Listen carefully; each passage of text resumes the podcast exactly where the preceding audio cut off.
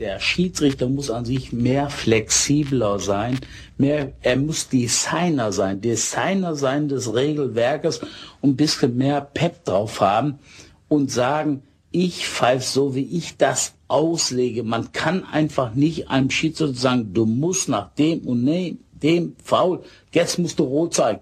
Er muss, er muss, er muss einfach das zeigen, das zeigen, wie ein Dirigent. Ich, ich, ich, ich sage immer wieder, du musst heute, du musst eine, ein Dirigent sein, der einem Wiener Philharmoniker zeigt, wie man Wiener Walzer spielt. Und da muss das rüberkommen.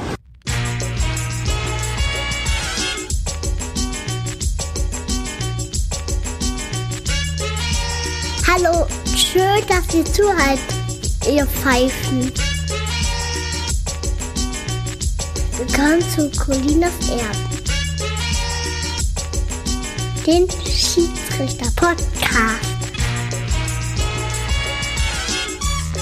Mit Alex und Klaas.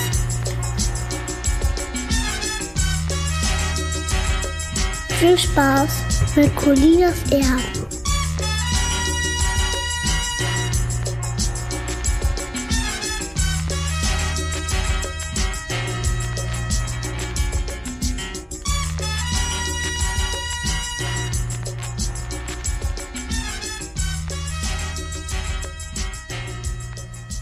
Einen wunderschönen guten Tag, hier sind Colinas Erben mit Folge Nummer 91 und wir haben natürlich die Kritik, die nach der letzten Folge aufkam, direkt umgesetzt. Da schrieb zum Beispiel Peter Neubauer, da war eine Art tieffrequentes Feedback drauf und ihr klingt so, als ob ihr drei Kilometer vom Mikro entfernt seid.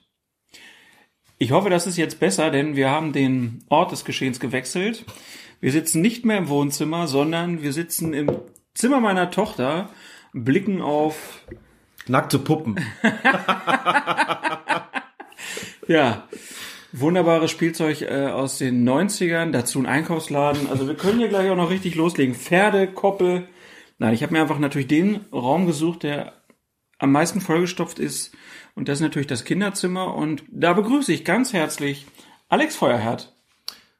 Guten Morgen. Ich bin immer noch irritiert mit dem Blick ins Regal. Jetzt sind, das gefüllte Kondome oder sind das Luftballons? Die Lu das, Luftballons wenn, wenn Luft, doch, oder? Ja, ja, meine Tochter Okay. hat dekoriert, hat sie gesagt. Ja, de dekoriert.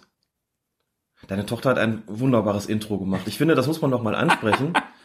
Ja, war schön. Wir haben beim letzten Mal ja deswegen nicht drüber gesprochen, weil noch nicht klar war, welches Intro es geben würde, als wir aufgenommen haben. Und das kann man natürlich nicht einfach so unkommentiert lassen. Ich ähm, war schwer begeistert. Ja, mir ist auch direkt die Milch eingeschossen. Colinas Erbsen. Das ist ihr neuer Gag. Colinas Erbsenpapa. Hihihi. Da kommt sie aber schon ziemlich nach dir, oder? Ja, ja. Kann man nicht verhehlen. Wichtige Frage von Martin Tremo MS auf Twitter. Wieso verspätet sich Kollege Feuerwert? Ist das Wetter schuld oder zu lange im Bett gelegen? Im Zweifelsfall immer zu lange im Bett gelegen. Reicht das als Antwort? Nicht so schnippisch. Ist alles gut. Ich arbeite halt länger, dafür beginne ich dann auch später Dafür damit. schläfst du auch länger, ne? Ja nun. Zweite Frage. Verschätzt sich Wortpiratin beim Alter von Alex oder ich mich bei ihrem Alter? Letzteres kann ich nicht beurteilen. Ich weiß nicht, wie alt Mara ist. Ich bin Jahrgang 69 und werde dieses Jahr 49 und nächstes Jahr 50. Ach, Da deswegen warst du so. große Party wird's dann geben. Freue mich jetzt schon drauf, aber bist, Wer sagt denn, dass du eingeladen wirst? Ja, ist ja egal. Ich kann ja Ah, okay. Paparazzi zugucken. Ja, Ähm, aber die, die Rückennummer von Lisa Razou hatte ich deswegen damals so gefreut, die 69.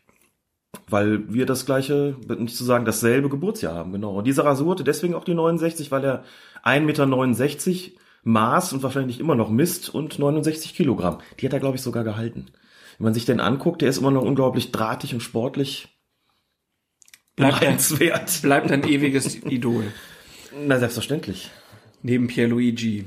Dann äh, lass uns mal kurz auf die letzte Folge nochmal zurückblicken. Es gab drei Nachträge äh, zur letzten Folge.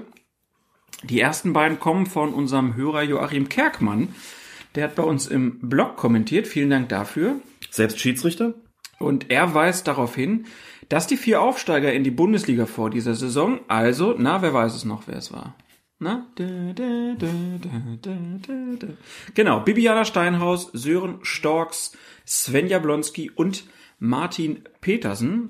Und die werden nun ebenfalls als Videoassistenten eingesetzt.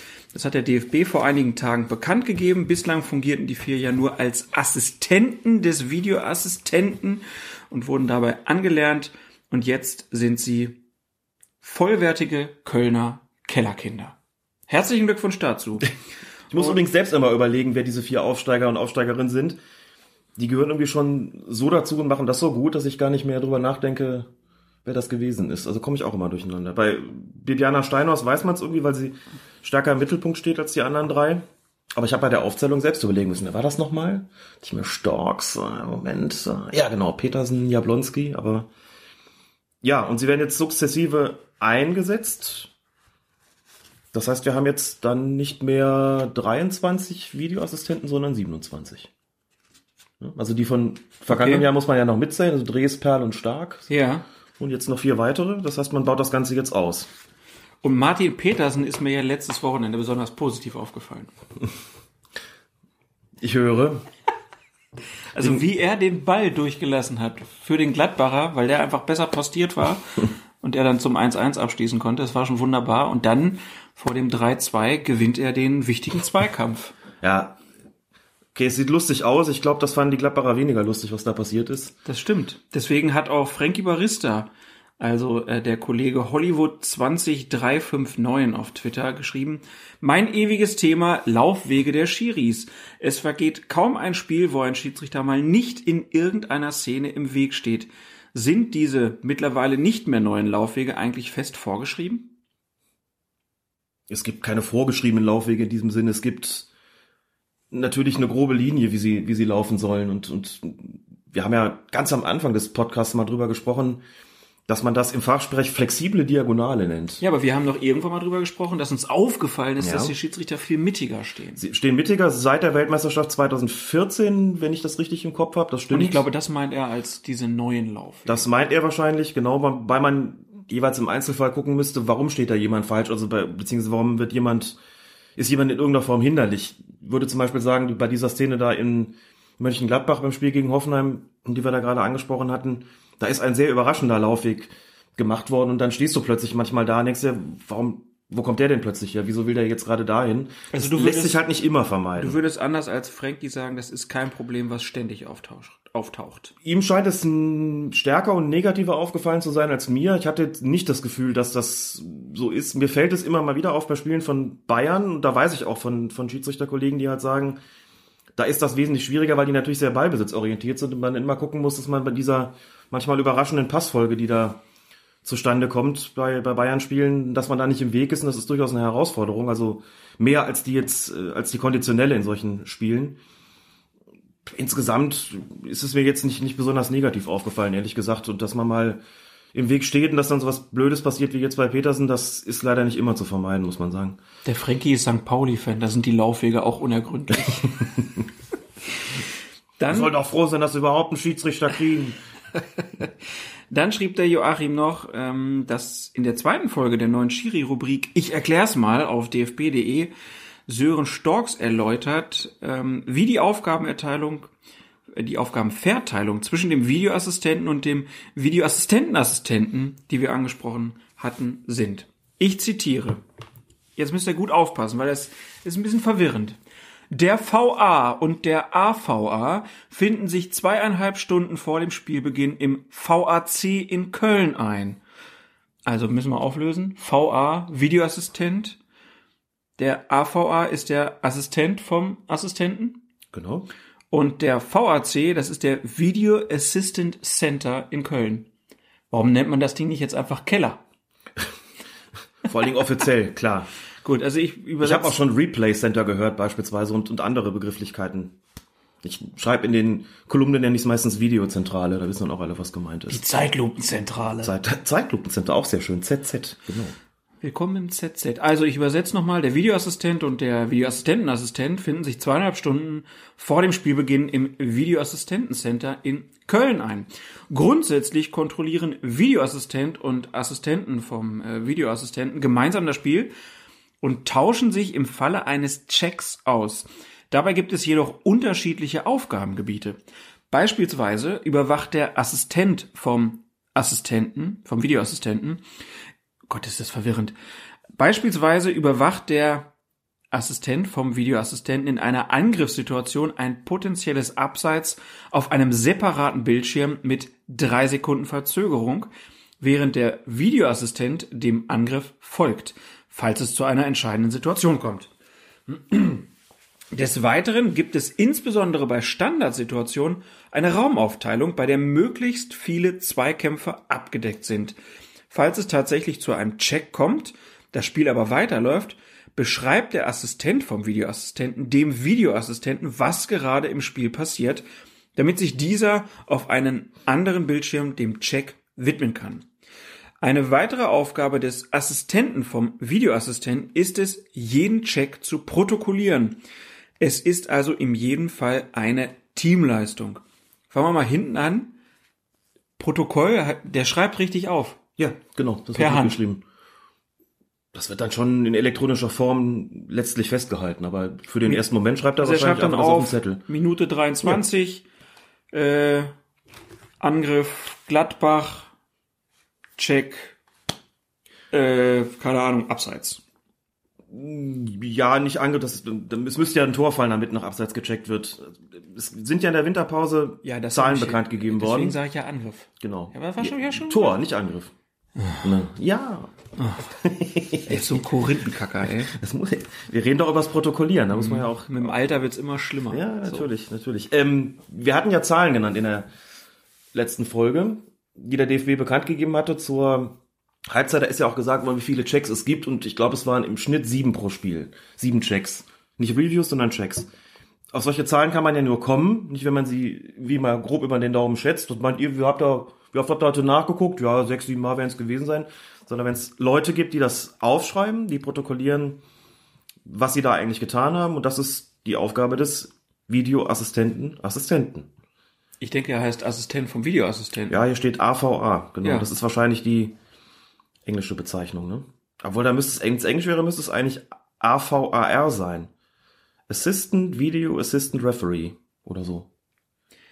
Also diese, du kannst mir erzählen, was du willst. Die Benennung der Leute ist total bescheuert. Oder es ist additional, das kann auch sein. Denn zum Beispiel die, die Torrichter heißen auf Englisch AAR, AAR, Additional Assistant Referee. Möglicherweise ist das hier gar nicht Assistant of the Video Assistant Referee, sondern Additional Video Assistant Referee. Könnte auch sein. Muss man uns mal drum kümmern. Jo.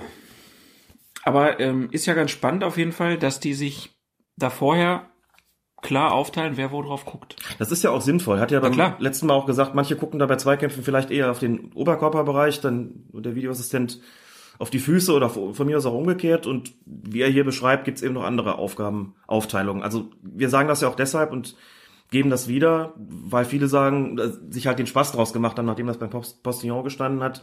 Haha, jetzt haben die Videoassistenten auch noch Assistenten. Also das klingt erstmal lustig, hat aber durchaus seinen Sinn. Vier Augen sehen mehr als zwei und es ist ja teilweise auch recht komplex. Und wenn man jetzt überlegt, wir werden nachher auf das Spiel Freiburg-Stuttgart kommen, wo es um eine sehr komplexe Situation bei der Torerzielung äh, kam, wenn man dann sagt, hier steht, bei Standardsituationen gibt es eine Raumaufteilung, bei der möglichst viele Zweikämpfe abgedeckt sind. Das meint natürlich genau solche Situationen, sonst käme man doch gar nicht auf den, auf den Check. Ne? Deswegen ist das schon sinnvoll. Außerdem werden eben die Zweitliga-Leute schon rangeführt, für den Fall, dass in der zweiten Liga auch der Videobeweis eingeführt wird und dann sind sie schon, sind sie da schon auf Zack. ja. Damit es da nicht so Kraut und Rüben läuft wie in der ersten Liga.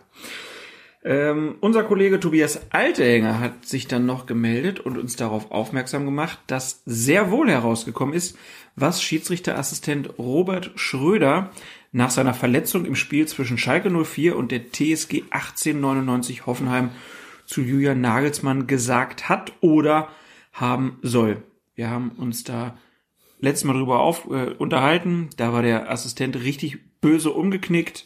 Äh, ist dann ein Zuschauer als ähm, vierter Offizieller eingesprungen und Nagelsmann hatte sich furchtbar aufgeregt und wir wussten in der letzten Folge nicht, was da passiert war. Also Schröder war umgeknickt, musste mit Verdacht auf Bänderriss ausscheiden und als er am Boden lag, soll Nagelsmann ihn mehrfach aggressiv gefragt haben, was denn nun mit dem Freistoß sei. Und daraufhin soll Schröder geantwortet haben, das erkläre ich doch gerade dem Schiedsrichter. Oder haben Sie einen Dachschaden? Und später bat Nagelsmann dann für seine Reaktion um Verzeihung. Die Aufregung erklärt sich auch nur aus dem Spiel heraus, ne? Ich habe ja auch gedacht, weil ich es bis dato nicht wusste, bis Tobias uns das gesagt hat. Ich habe ja auch gedacht, genau. Dachschaden zu mir gesagt. Der spinnt ja wohl. Wenn man das jetzt mal ins Verhältnis setzt zu anderen Dingen, die gegenüber Nagelsmann schon geäußert worden sind, jetzt nicht von Schiedsrichtern, sondern von Roger Schmidt beispielsweise. Ja. Halt doch mal die Schnauze, du Spinner oder sowas. Aber gut, das war ein Trainerkollege, da regt er sich dann vielleicht nicht so drüber auf, wie wenn der Schiedsrichter irgendwas sagt. Und ich finde die Wortwahl Dachschaden ziemlich maßvoll. Vor allem muss man sich ja die Situation vergegenwärtigen. Liegst du am Boden, hast Schmerzen, ne, tut weh. Und der sagt dann, der sagt dann einer immer, was ist jetzt mit dem Freistoß? Ich glaube, mir wären da andere Dinge eingefallen als, als Dachschaden, wenn es nur das war. Aber das wie gesagt, hat sich da dann da um Entschuldigung gebeten. Mir fällt dann immer ein, das entstand auch damals im Zuge dieser Geschichte mit Schmidt und, und Nagelsmann. Alle haben gesagt, na ja, wie kann man das, darf man das sagen als, als Trainerkollege, dass er spinnt oder äh, dass er mal die Schnauze halten soll und sind ja jetzt alles keine, keine wirklich massiven Beleidigungen. Damals ging so über Twitter so ein bisschen rum, wie kann man denn kreativ beleidigen? Und aus mhm. meiner Sicht die wirklich schönste, habe ich nie vergessen, schönste, muss sagen, Beleidigung in Anführungszeichen gegenüber Nagelsmann hat unser Kollege Ben, Stadtneurotiker auf Twitter, damals erfunden. Der hat gesagt, man hätte dem Nagelsmann auch sagen können, sie schlecht frisierter Emporkömmling. Das würde ich gerne mal von dem Schiedsrichterkollegen hören. Und dann mal gucken, was passiert. Emporkömmling. Schlecht frisierter Emporkömmling. Ist ja auch schon wieder sehr despektierlich. Nein, aber ich finde, man kann auch mal, äh, also Dachschaden ist auf jeden Fall noch. Ja, gut. Also, er hat doch auch wirklich einen, wenn er in so einer Situation so reagiert. Was ist ja mit dem Freistoß? Ja, genau. Gut. Dann lass uns doch ähm, da weitermachen, wo wir letztes Mal aufgehört haben. So ein gucken wir auf die Bundesligaspieltage. Mhm. Nach einem kurzen Päuschen.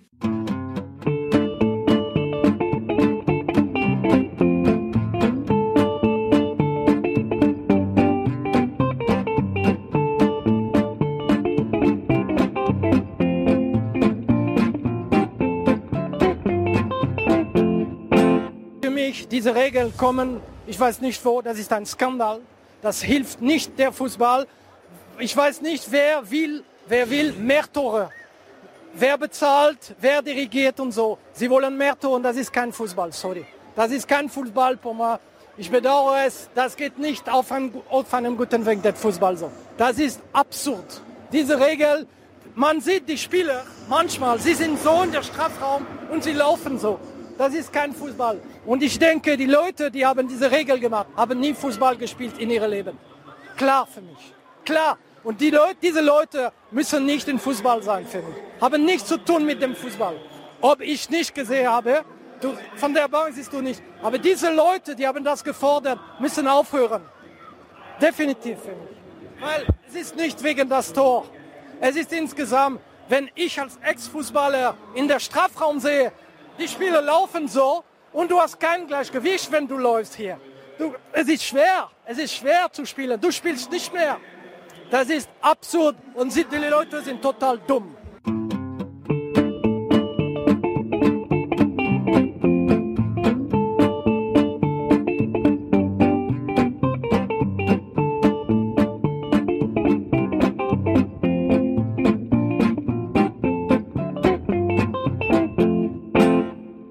Zwanzigster Spieltag. Rasenballsport Leipzig gegen den Hamburger SV Schiedsrichter Benjamin Cortus 29. Spielminute.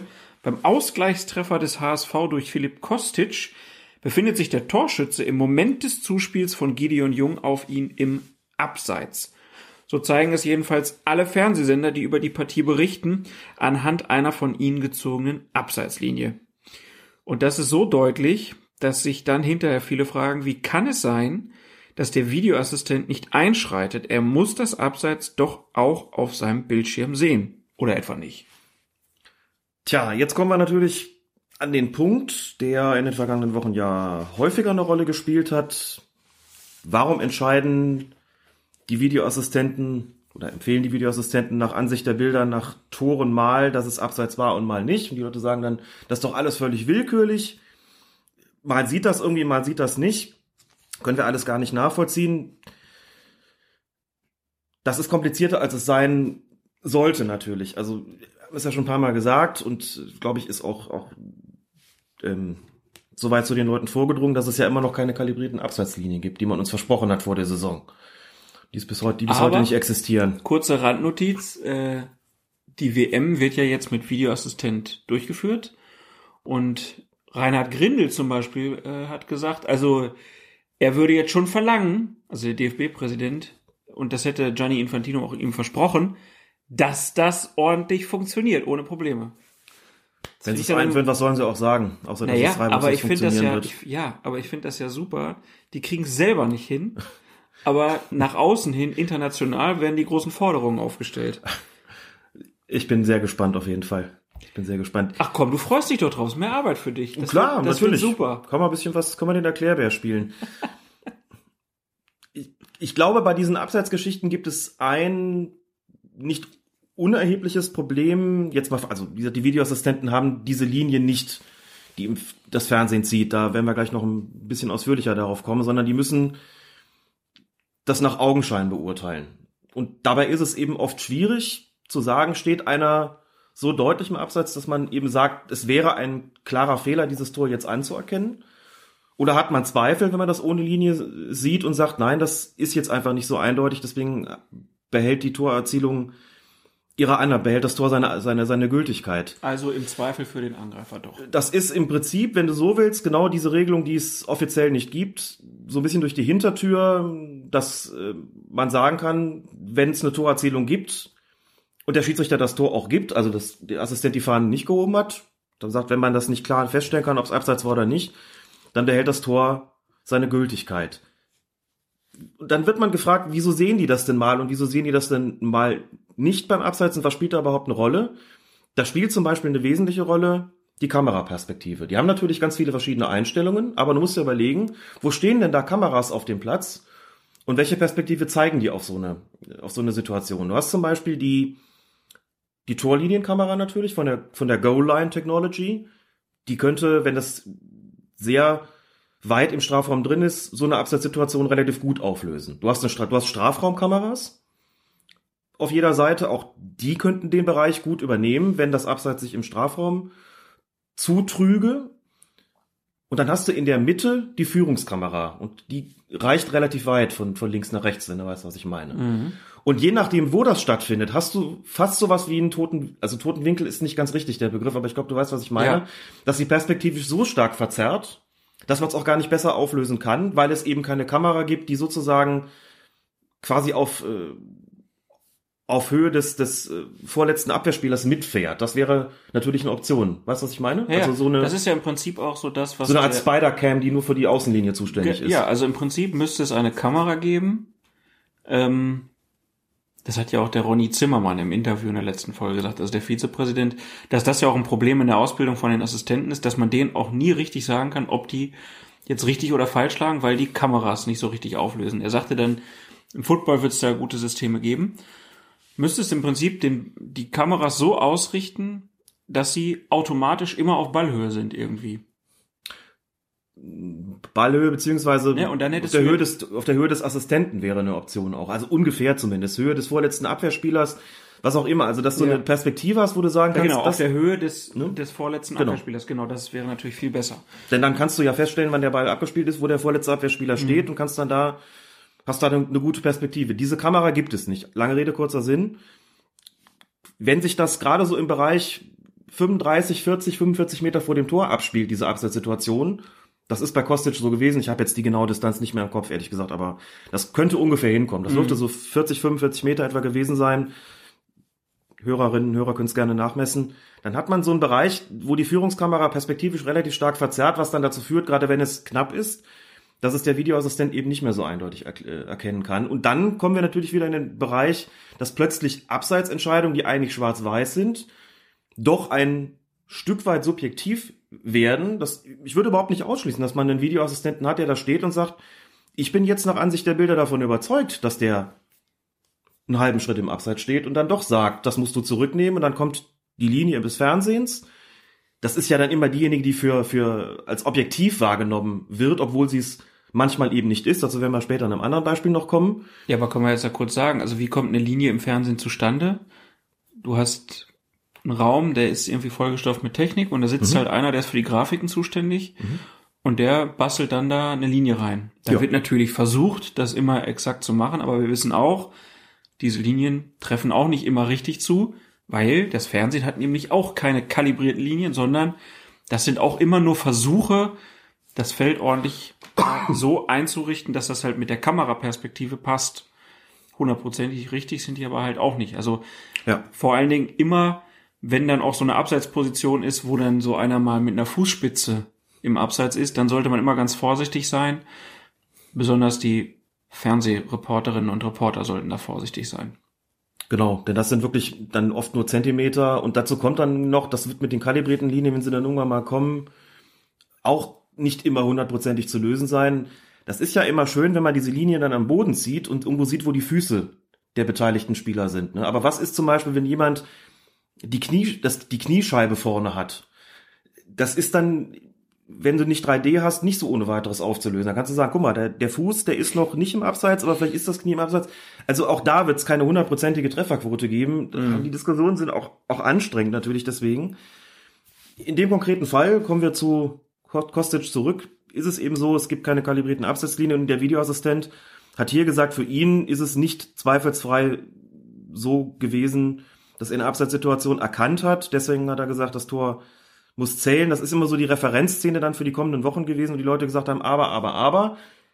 Bei anderen Spielen, hier greift er ein, hier sagt, das war abseits und beim Leipzig gegen HSV hat er es nicht getan. Warum denn nicht? Das habe ich, haben wir jetzt versucht zu erklären.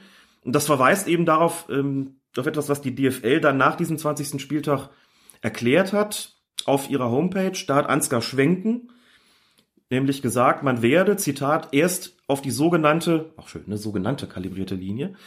Sogenannte Fans, sogenannte kalibrierte Linie. Ich kenne das noch aus den 90ern, das sogenannte Autonome. Erst auf die sogenannte, da gibt's so einen schönen Cartoon von Olaf Schwarzbach, OL, mit der Unterschrift sogenannte Autonome. Und der eine sagt so, sogenannt Harald und der andere angenehm, sogenannt Mike. Egal, kleiner Ausflug in die Politik. Erst auf die sogenannte kalibrierte Linie zurückgreifen, wenn von FIFA und IFAB Versionen eines oder mehrerer Dienstleister zertifiziert wurden und zugelassen sind, ähnlich wie das vor Einführung der Torlinientechnologie der Fall war. Und Schwenken sagt weiter, mit einer solchen Zulassung rechne er in dieser Saison aber, wörtliches Zitat, eher nicht mehr. Und ich glaube, die werden wir auch bei der Weltmeisterschaft nicht sehen. Heißt, der DFB sagt, solange da nichts zertifiziert ist von den Oberen im Weltfußball, nehmen wir das nicht. Dann sagen die, was, in Italien gibt's sie doch auch, in England haben wir sie doch gesehen. Sind aber nicht Die zertifiziert. sind aber nicht zertifiziert. Aha. Ja, äh, da muss man doch sagen, das zeigt ja das ganze Dilemma des Videobeweises. Also du willst mit einer Technik arbeiten, die nicht richtig funktioniert. Und das führt dazu, dass die Assistenten draußen nicht mehr immer die Fahne heben, wenn sie sich unsicher sind. Und die im Studio, die würfeln dann sozusagen, um es mal böse zu sagen. Das ist halt, das ist halt das ganze Problem. Deshalb sage ich nochmal, man hätte die Testphase verlängern sollen, um überhaupt zu gucken, ob das überhaupt möglich ist. Weil so ist es, das ist, denn das bringt ja nichts. Dann müsstest du eigentlich sagen, okay, abseits machen wir nicht. Oder nur, wenn es so offensichtlich ist, wie wir es ja dann nachher noch in einer Szene haben. Ähm, also, Die technische Reife ist noch nicht vollumfänglich erreicht. Das kann man, glaube ich, bei aller Zurückhaltung konstatieren an dieser Stelle. ja. Und man fragt sich, warum das in dieser Sportart nicht möglich ist. In anderen aber besser. Naja. Also, an den nächsten Spieltagen kommt es ja dann auch immer wieder zu knappen Abseitsstellungen im Rahmen von Torerzielungen. Mal wird der Treffer annulliert, wie beim Spiel Köln gegen Hannover. Mal wird er anerkannt, wie beim Spiel Leipzig gegen Dortmund. Und wir bekommen dann viele Tweets, in denen darüber geklagt wird, das sei doch alles uneinheitlich, ja sogar willkürlich. Und das bei einer Schwarz-Weiß-Entscheidung wie dem Abseits. Und irgendwo haben die Leute dann ja auch recht, wenn sie Naja, es ist natürlich verständlich, klar. Also den Begriff der Willkür finde ich völlig unangemessen in so einer Situation, denn Willkür setzt natürlich auch voraus, man, dass man sich überhaupt keine Gedanken macht Aber es geht immer gegen den ersten FC Köln. oder gegen RB Leipzig. Ja, und also Dortmund ist auch ganz schwer betroffen. Ich weiß gar nicht, ob die Leipziger in dieser Saison Und Wolfsburg. Und vergiss die Mainzer nicht. Ja, die Leipziger schon mal eine Entscheidung Also- hatten, wo der Videoassistent für sie eingegriffen hat. Ich habe keine Ahnung, es ist mir auch egal.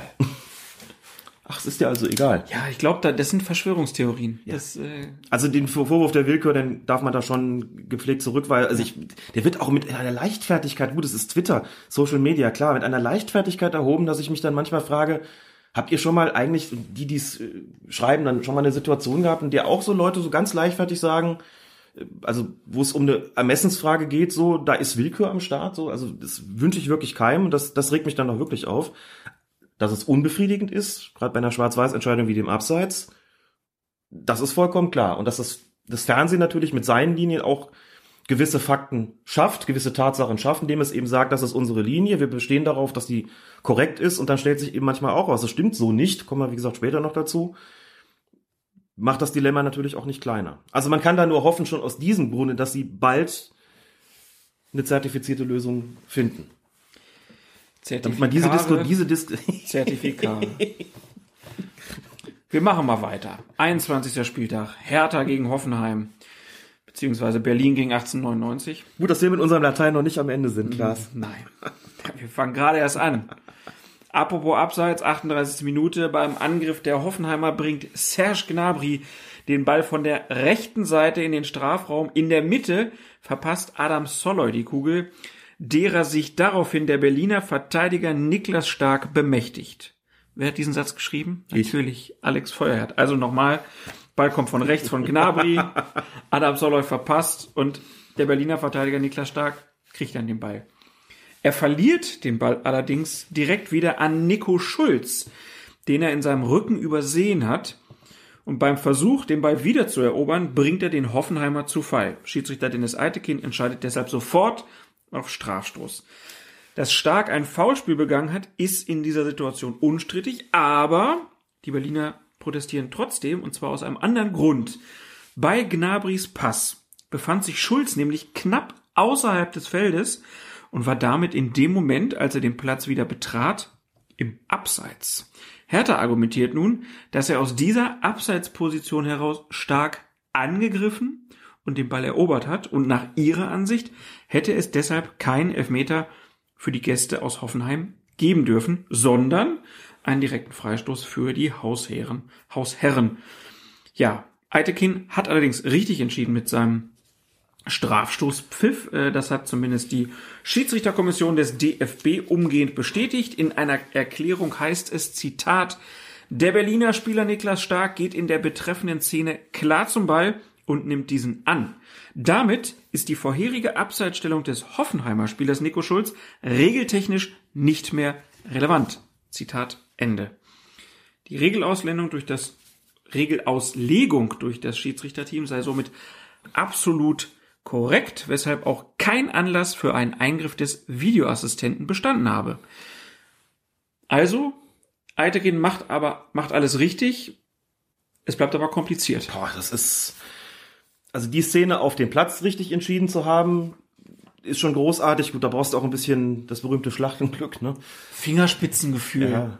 Nee, das hat ja mit, das ist ja kein, das heißt ja, das heißt ja Ermessensspielraum. Das Ermessen ist ja, ja weiß, nicht, nicht ich weiß tatsächlich das. nicht gegeben, Ich weiß das.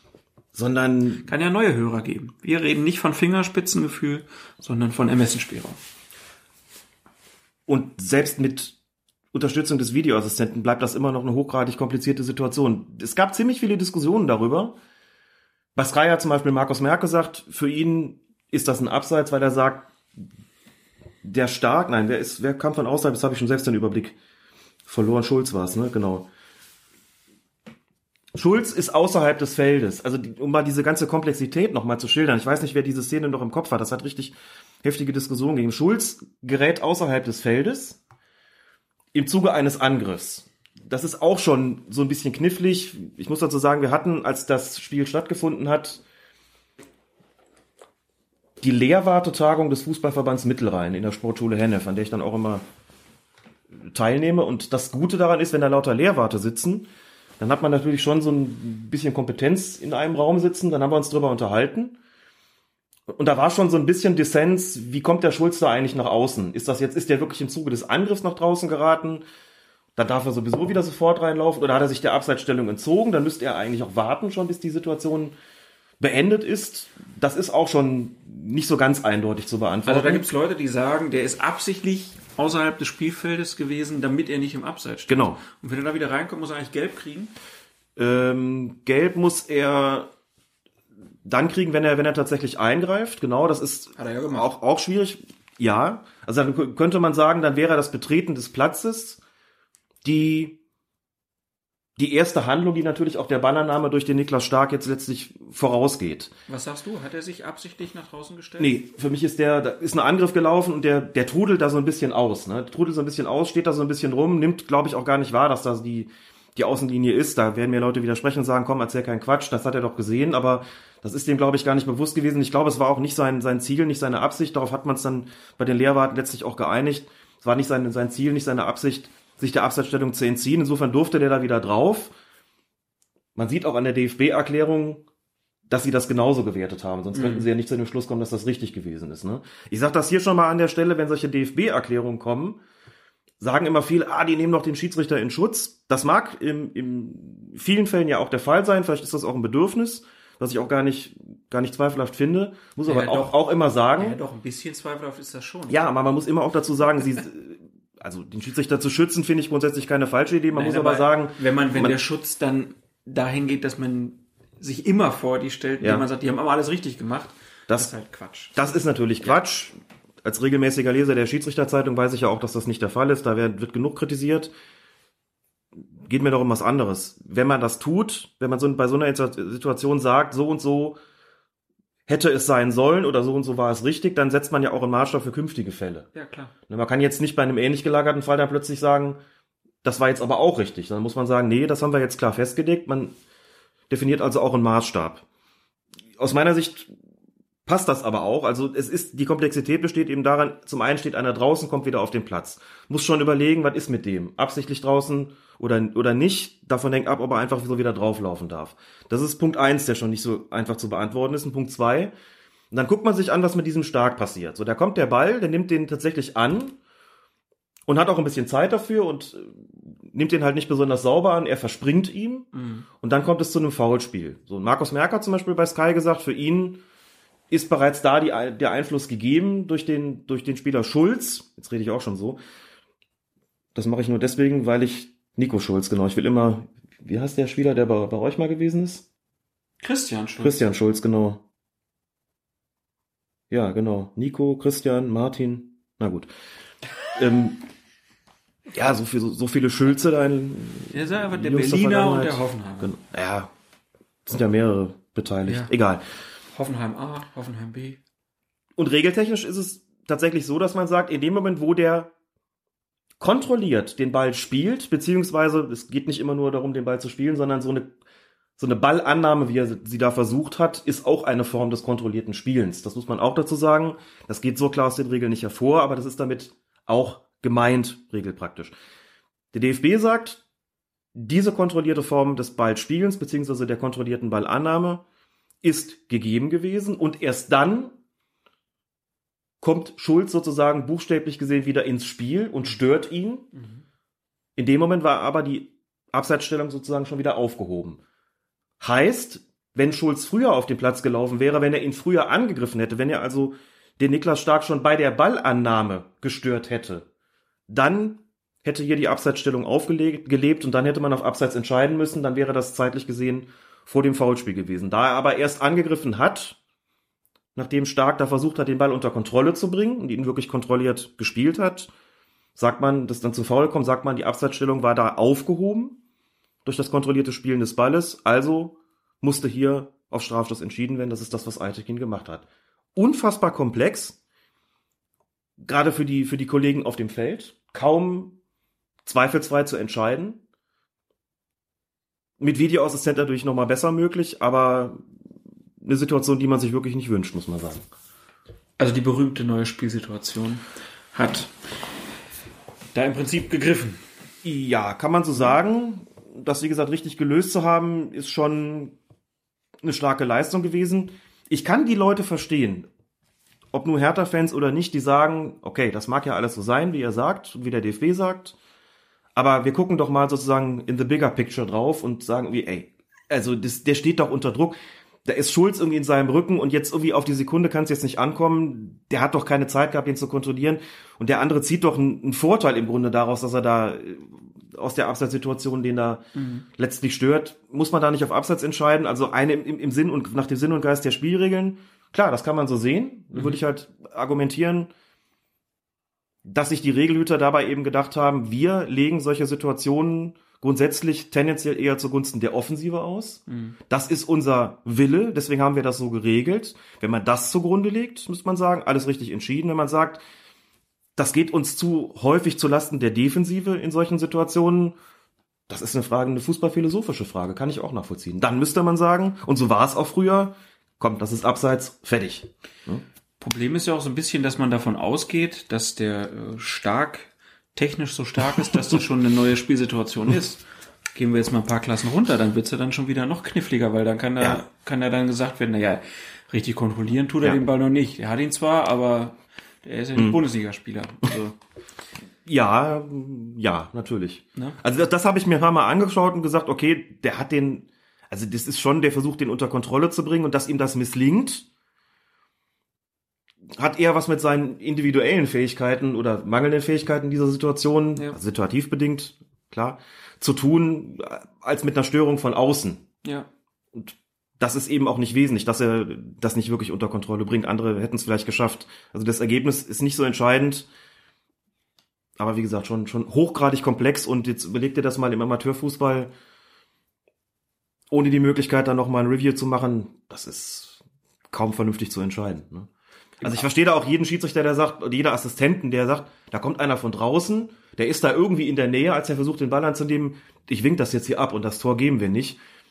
Das ist dann zwar streng genommen regeltechnisch nicht korrekt, aber das äh, sehe ich im Sinne der, der Fußballphilosophie und des, des Versuchs auch da auf dem Platz einen geregelten Spielablauf hinzubekommen, ohne dass dir die, die Leute über dich herfallen, würde ich das auch einsehen. Also mhm. das, wenn man dann sagt, nee, komm, das äh, ist mir hier zu heikel, da im Zweifelsfalle winke ich das Ding ab.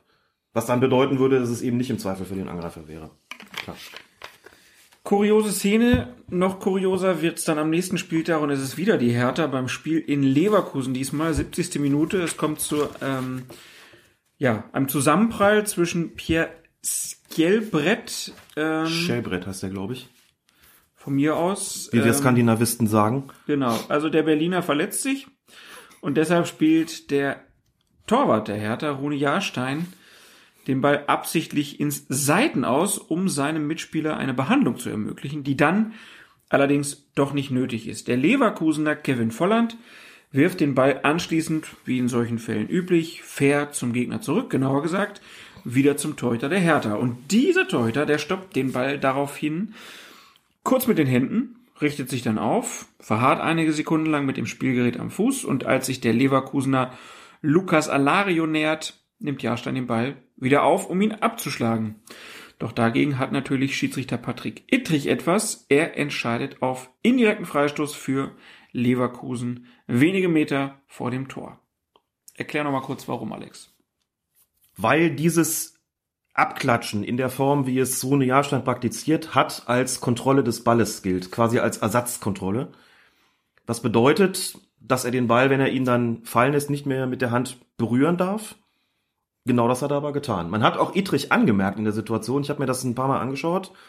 Der hat da ganz genau hingeguckt und hat schon festgestellt, der hat ihn abklatschen lassen, gedacht, na, er wird doch nicht. und war auch sofort da. Also mhm. diese, diese übliche Schrecksekunde, weil das ja selten passiert, hat Idrich gar nicht mehr gehabt in der Situation. Er hat direkt gepfiffen, gesagt, indirekter Freistoß. Es gab wahnsinnige Proteste. Ne? Diese Proteste können nur dann zustande kommen, wenn ein erklecklicher Teil dieser Spieler von den Regeln keine Ahnung hat, wie das ja offensichtlich der Fall gewesen ist. So auch Rune Jahrstein, der nach dem Spiel gesagt hat, ich habe den Ball zuerst nur berührt, nicht festgehalten. Ich habe das so mein ganzes Fußballerleben gemacht und nie hat jemand gepfiffen. Jetzt aber wisse er um die betreffende Regel. Zum Glück ist nichts passiert. Das glaube ich ihm nicht. Dass das noch nie einer gepfiffen hat. Das glaube ich ihm nicht. Ich, also wenn er sagt, ich habe das immer so gemacht und nie hat jemand gepfiffen. Ich habe mal Hertha-Fans gefragt und die haben gesagt, hat er so nicht. ähm, Glaube ich auch nicht, weil das eine Regelung tatsächlich ist, das muss man auch ganz klar dazu sagen, da gibt es null Spielraum.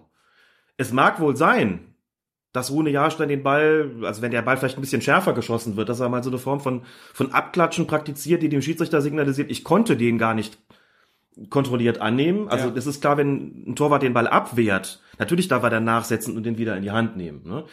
Aber wenn ich so einen läppischen Ball, so einen, so einen harmlosen Ball zugespielt bekomme und lass den abklatschen und das jeder sieht, den hätte er natürlich locker auch aufnehmen können, dann ist das eben sozusagen diese, diese Ersatzkontrolle.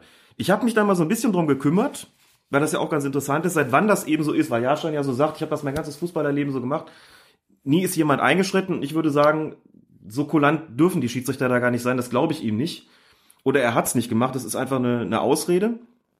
Hab dann aber mal nachgeschaut, weil ich selber wusste, dass sich auch in, in, in meiner Laufbahn als Schiedsrichter die Regelung so ein paar Mal geändert hat. Man sieht das immer so schön, wenn man sich Fußballspiele anschaut aus früheren Jahren. Vor, vor allen Dingen mit Sepp Meier.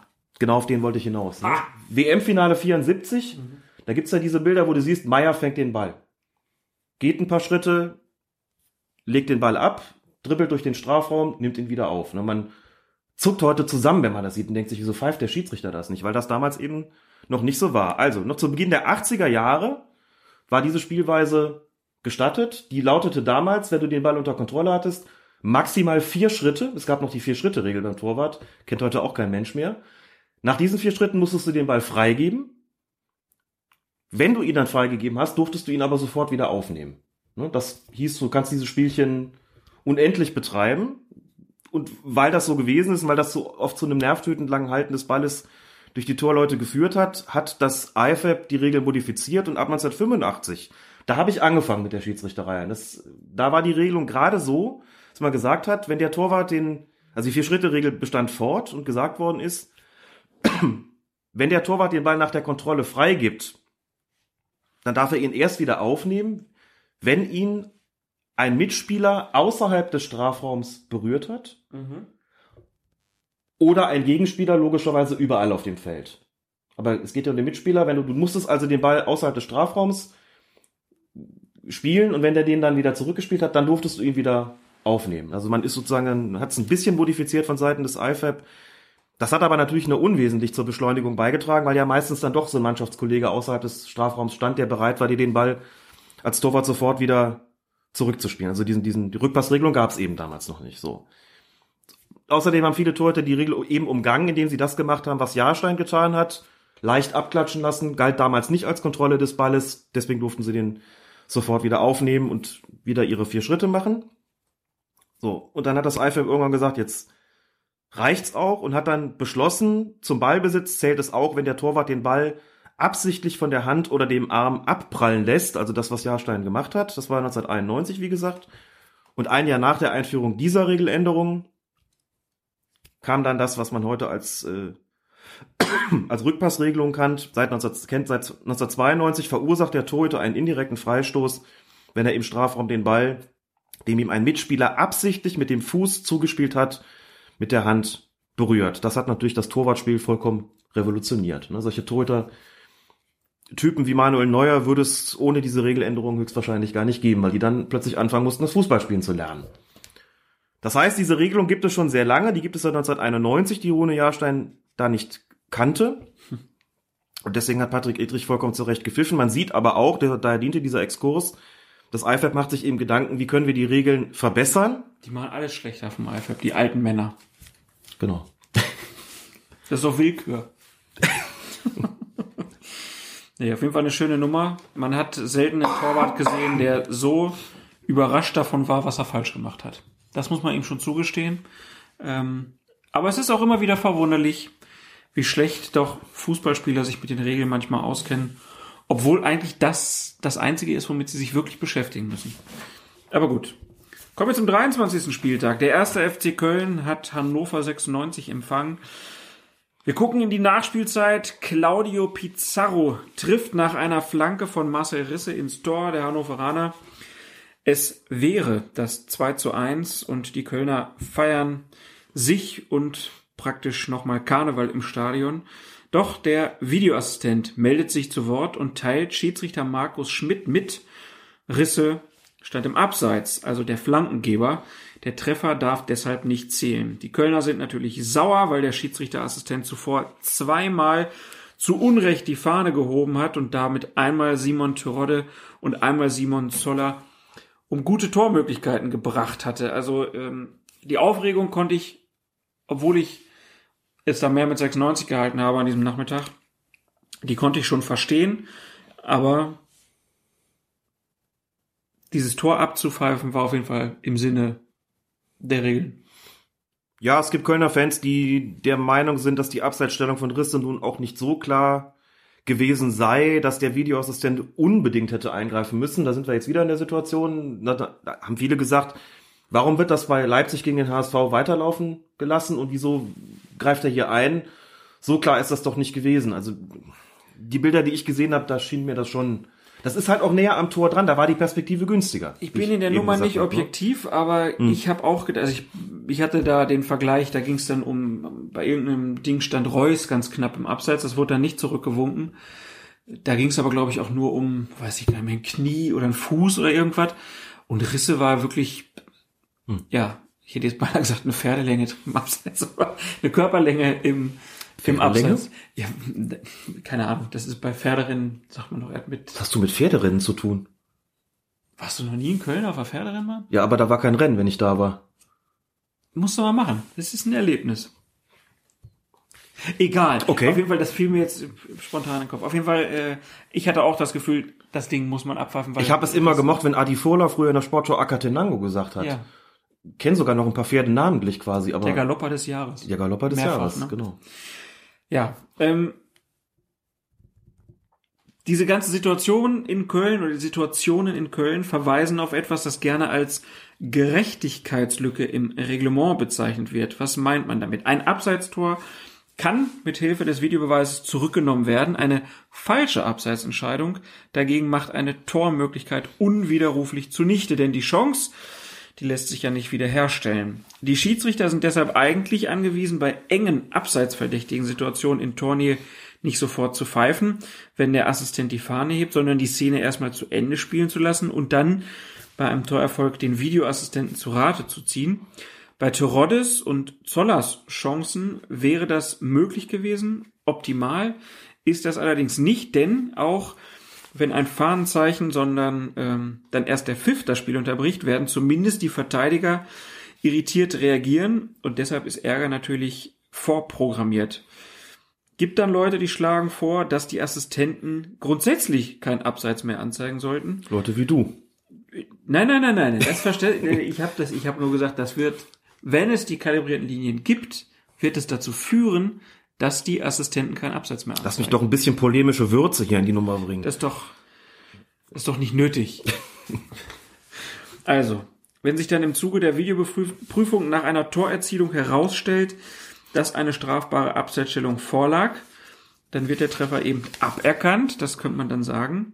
Ähm, du bist nicht so überzeugt von dieser Art der Lösung, sondern du willst schon, dass die Assistenten, wenn die meinen, da ist ein Abseits, da liegt ein Abseits vor, dann sollen sie auch weiterhin die Fahne heben. Naja, es ist halt, ich glaube, es gibt nicht so wirklich die Ideallösung. Du musst dir immer den Fall vorstellen, wenn man als Assistent sagt, gut, ich weiß es jetzt nicht so genau, ich lasse die Fahne im Zweifelsfall einfach eher unten. Wenn dann ein Tor fällt, kann man es überprüfen, logisch, das haben wir ja gerade gesagt. Und wenn sich dann rausstellt, also momentan ohne die kalibrierten Linien muss man ja sagen, dass kein, dass es kein klarer Fehler war, die Fahne nicht gehoben zu haben, dann zählt das Tor eben. Übrigens auch etwas, was, du hast es ja eben schon angesprochen, der angreifenden Mannschaft natürlich eher zugute kommt. Denn da gilt dann plötzlich doch der Grundsatz im Zweifel für den, mhm. für den Angreifer. Aber stell dir die Situation vor, es fällt eben kein Tor, sondern der Torwart beispielsweise lenkt den Ball zur Ecke ab. Dann wird die Situation nicht überprüft, weil er keine überprüfbare äh, Situation eben vorgelegen hat. Ne? Es würde also den Eckstoß geben. Eckstoß kommt rein, Kopfball, Tor. Und wenn alle sagen, ja gut, vorher deutlich abseits übersehen, das heißt, man hat da natürlich ein Dilemma. Es ist dann sehr deutlich natürlich immer zugunsten der, der angreifenden Mannschaft. Klar, die Frage, will man das ja oder nein? Und solche Situationen eben wie nach einer über nicht angezeigten Abseitssituation, aus der kein Tor resultiert, aber ein Eckstoß, dann, danach Torerzielung, dann sind wir in dem Bereich nochmal sagen müssen, ja gut, das kann dann eben nicht überprüft werden. Das ist auch schwierig. Und Deswegen ist die, die optimale Lösung da wahrscheinlich nicht wirklich zu finden. Und es ist natürlich momentan auch noch in so einer Situation, die Assistenten sind es ja bis jetzt immer gewöhnt gewesen, wenn sie einen Abseits erkannt haben, das auch anzuzeigen, was ja grundsätzlich auch weiterhin der Fall sein soll, wenn sie davon überzeugt sind, dass das so ist. Jetzt haben wir in den vergangenen Wochen immer mal wieder Situationen gehabt, wo die Assistenten tatsächlich in Tornähe die Fahne nicht gehoben haben, wenn sie sich nicht, also wenn es knapp war, ich will gar nicht sagen, wenn sie sich nicht sicher waren, das kann ich ja nicht beurteilen, in wie vielen Fällen sie wirklich gedacht haben, das war kein Abseits und in wie, Fällen, wie vielen Fällen sie gesagt haben, ich folge jetzt mal dieser Anweisung, mich da zurückzuhalten. Das ist schwer zu sagen, das kann man natürlich nicht beurteilen.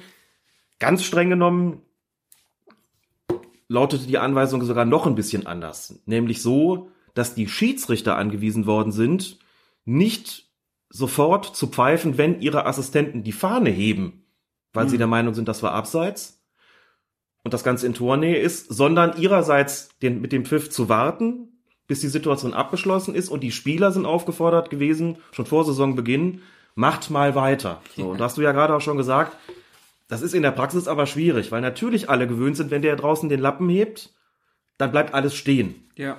Und uah, dann zu sagen, ja gut, wir haben euch doch gesagt, spielt weiter, das ist schon eben auch suboptimal. Aber es hat jetzt eher dazu geführt, dass, das, ja, dass die Assistenten selbst eben in manchen Situationen die Fahne eben gerade nicht gehoben haben. So, und in Köln war es sehr unterschiedlich. In zwei Situationen hat der Assistent die Fahne oben gehabt. Da kann man auch schon drüber diskutieren, ob das wirklich Tornähe war oder ob es nicht eben auch noch so weit vom Tor weg war, dass man sagt, dass, äh, da muss er dann auch winken, wenn er der Meinung ist, dass es der Abseits war.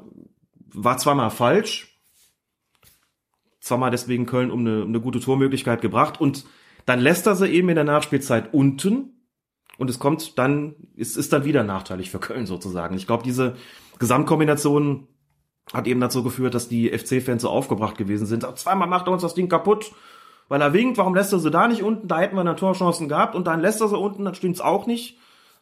Er hat eigentlich ausgerechnet bei der Torerzielung durch Pizarro genau das gemacht, was er sollte. Mhm.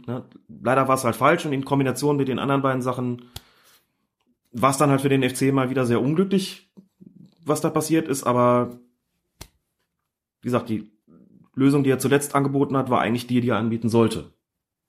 Der Schiedsrichterassistent. Es ist wahrscheinlich schwierig, da eine optimale Lösung zu finden, kann ich mir vorstellen, denn ähm, ich sag, mal reden. Der, der, die Assistenten sind da wirklich im Moment Ach, ja. gekniffene Hunde, weil auch die Technik sie da halt im Stich lässt. Äh, und die Leute draußen natürlich denken, warum sieht er das nicht? Oder hm. warum sieht der Videoassistent das nicht? Das ist einfach sehr unglücklich. Kommen wir zum 24. Spieltag. Werder Bremen gegen den Hamburger SV, 86. Spielminute. Der Bremer Aaron Johansen schießt aufs Hamburger Tor und dabei befindet sich sein Mitspieler Ishak Belfodil, der daraufhin vom Gästetorwart Christian Martinia, äh, der den, oh Gott, oh Gott, ist das kompliziert formuliert. Entschuldigung. Also, ähm, der befindet sich im Abseits, richtig? Nee, er befindet sich auf gleicher Höhe mit dem Ball und somit nicht im Abseits. Du hast da einen eingeschobenen Satz drin, das kann man nicht radioesk umsetzen. Das ist wahr. Ne? Also, Aaron Johansen schießt aufs Hamburger Tor, sein Mitspieler Ishak Belfodil, der befindet sich eher auf gleicher Höhe mit dem Ball und somit nicht im Abseits und der versucht dann den Ball, den der Hamburger Torwart Christian Matenia abwehrt zu erreichen und ja, er zwingt den Hamburger Rick van Drongelen mit großem, aber nicht unfairen Körpereinsatz förmlich zu einem Eigentor.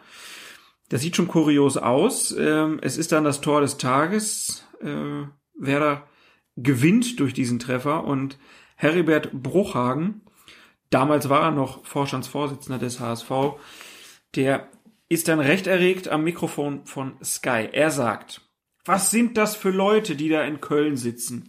Ich brauche da nur einmal drauf zu gucken, da sehe ich das Tor, das ist doch abseits. Jeder, der ein bisschen Fußball gespielt hat, der sieht, dass es abseits ist. Die Unparteiischen, allen voran der Videoassistent, hätten jedoch offenbar nicht im Fußball gespielt und könnten eine Abseitsstellung deshalb, wie ähm, Bruchhagen sagt, nicht sehen und nicht erfühlen. Am Tag danach bat er immerhin um Entschuldigung für diese Sätze. Also, ein erfülltes Abseits. Wie fühlt sich das an, Alex? Also, das war schon ein ganz schön gro großer Kokolores, ne? Aber da sieht man dann halt auch, dass selbst bei so erfahrenen Leuten im Abstiegskampf manchmal einfach auch die Sicherung durchbrennt. Ja, ich kann jetzt nicht wirklich beurteilen, was Herbert Bruchhang für einen Job als Vorstandsvorsitzender des HSV gemacht hat. Ich finde ihn, fand ihn bei seinen öffentlichen Auftritten eigentlich oft sehr nüchtern, hat oft sehr vernünftige Sachen gesagt. Also so habe ich das jedenfalls immer erfüllt. Seine, seine Statements, da habe ich, das habe ich gesehen, das Interview, und dachte, was erzählt der da? Klar, das sind dann so äh, Sätze, die fallen in der Erregung nach dem Spiel. Gerade wenn man es 0 zu 1 verloren hat äh, durch die Situation. Aber das Lustige war tatsächlich, dass als er dieses Interview gegeben hat, lief die Szene gerade noch mal ab und Sky hat dann auch gesagt, wir können uns das noch mal zusammen anschauen. Mhm. Und dann siehst du halt, also das ist mitnichten ein klares Abseits gewesen, sondern höchstwahrscheinlich gar keins. Ließ sich nicht so hundertprozentig auflösen, einmal mehr. Aber Bruchhagen war im Prinzip, während er sprach, wurde er widerlegt vor laufender Kamera. Das war so ein bisschen, das war so ein bisschen Sansibar. Erfülltes Abseits. Auf jeden Fall eine sehr schöne Formulierung. Der Schiedsrichter Felix Zweier hat dann gegenüber Sky seinen Assistenten gelobt dafür, kein Fahnenzeichen gegeben zu haben, sondern abgewartet zu haben, wie die Szene ausgeht. Nach dem Tor habe der Helfer an der Linie dann über Funk mitgeteilt, dass es sich um eine knappe Situation handelt und er hat dann darum gebeten, dass ein Köln auf Abseits überprüft wird. Das geschah auch und das Ergebnis lautete, dass zumindest kein offensichtlicher Fehler vorlag. Ja, mhm. es gibt beim Thema Abseits noch ein Detail, das bislang kaum bekannt war. Man ging ja eigentlich immer davon aus, dass zur Bestimmung eines möglichen Abseits jener Augenblick wesentlich ist, in dem der Ball beim Zuspiel den Fuß oder ein anderes Körperteil des angreifenden Spielers verlässt. Das aber stimmt nicht, wie das IFAB im September des vergangenen Jahres in einem öffentlichen Rundschreiben an alle Fußballverbände und Fußballkonföderationen deutlich gemacht hat. Darin heißt es, bei der Beurteilung einer Abseitsstellung ist der erste Kontakt beim Spielen oder Berühren des Balles entscheidend. Diese Klarstellung sei nötig, da bei den von den Videoassistenten verwendeten Zeitlupen zwischen dem ersten und dem letzten Ballkontakt bei einem Zuspiel ein deutlicher Unterschied besteht. Etwa, wenn der Ball beim Passen oder Lupfen ein Stück mit dem Fuß geführt wird. Wenn das Fernsehen aber ein Standbild präsentiert, in dem das Ende des Kontakts statt des Beginns festgehalten ist, kann das zur falschen Beurteilung einer möglichen Abseitssituation führen. Schließlich können sich in Sekundenbruchteilen entscheidende Verschiebungen auf dem Feld ergeben. Erstmal wirklich sehr interessant, dass das die entscheidende Nummer ist, weil da kann man jetzt in Zukunft wirklich mal drauf achten. Da bin ich mir sehr sicher, dass das oft bei Absatzentscheidungen eher so gewertet wird, dass beim Verlassen des Fußes sozusagen erst angehalten ja. wird. Und das wäre ja demnach falsch. Mhm. Und man kann sich natürlich fragen, warum wird so eine wirklich entscheidende äh, Unterscheidung in der Bewertung, warum wird die in so einem Rundschreiben versteckt? Sie wird nicht wirklich versteckt und ich, weil das natürlich viele gefragt haben, sagen, wie kann das sein, dass das im September 2017 beschlossen und zumindest verkündet worden ist und wir davon nichts erfahren. Jetzt kommt das irgendwie so mehr oder weniger zufällig raus. Sind die Medien schuld? Was ist da jetzt passiert? Oder ich glaube, wir sind schuld, weil wir so lange nicht aufgenommen haben. Ja. Bitte darum um Entschuldigung. ich versuche mal. Alles gut, alles, alles gut. das tut mir so leid. Ich erkläre mal kurz, wie das überhaupt zustande kommt. Also, einmal im Jahr bekommen wir so ein schönes neues Fußballregelheft. Ne? Wir haben ja. Alex zeigt das hier mal ins Mikro. Ich halte das mal ins Mikro. Hier könnt ihr könnt ihr sehen, nein, aber hören könnt ihr es. Es ist das neue Fußballregelheft. Es ist ein sehr aufgeräumtes Design. Weißer Hintergrund oben ist ähm, die Anmutung eines 16ers und unten sind die Schiedsrichterin und der Schiedsrichter des Jahres zu sehen. Bibiana Steinhaus und Wolfgang Stark. Ja. Wir wollen es nicht unnötig in die Länge ziehen und die wesentlichen Informationen nicht vorenthalten. Einmal im Jahr kommt dieses frisch renovierte Regelheft raus. Also das IFAB trifft sich, das International Football Association Board, das ja die maßgebliche Instanz für diese Fußballregeln ist, trifft sich ja bekanntlich immer zu Beginn des Jahres, seiner Jahresversammlung. Ich muss doch noch was zu diesem Heft sagen. Ja. Es tut mir leid, Alex, dass ich ja. schon wieder unterbreche, aber Es ist wirklich deutlich besser geworden. Du meinst Layout-technisch? Ja. Ja, finde ich auch. Übersichtlicher, Sehr viel ne? übersichtlicher, sehr viel bessere Grafiken auch. Ähm, das ist, das ist ein Gewinn, dass sie sich da nochmal dran gemacht Ja. haben. Auch hinten die Spielsituationen sind nochmal, das ist alles deutlich besser. Da kann sich sogar Spielverlagerung bei ihren Grafiken mal was abgucken. Entschuldigung. So. Also, Also wir können ja mal den Link reinstellen. Man kann sich das ja online Der Link ist bei angucken. uns, äh, wie Unter du jeder vielleicht Folge. festgestellt haben, jetzt unter jeder Folge führt der Link zum DFB-Regelheft. Ja. Habe ich mal gesagt? Wollte ich aber nicht. Ja. Ich bin traurig, aber gut.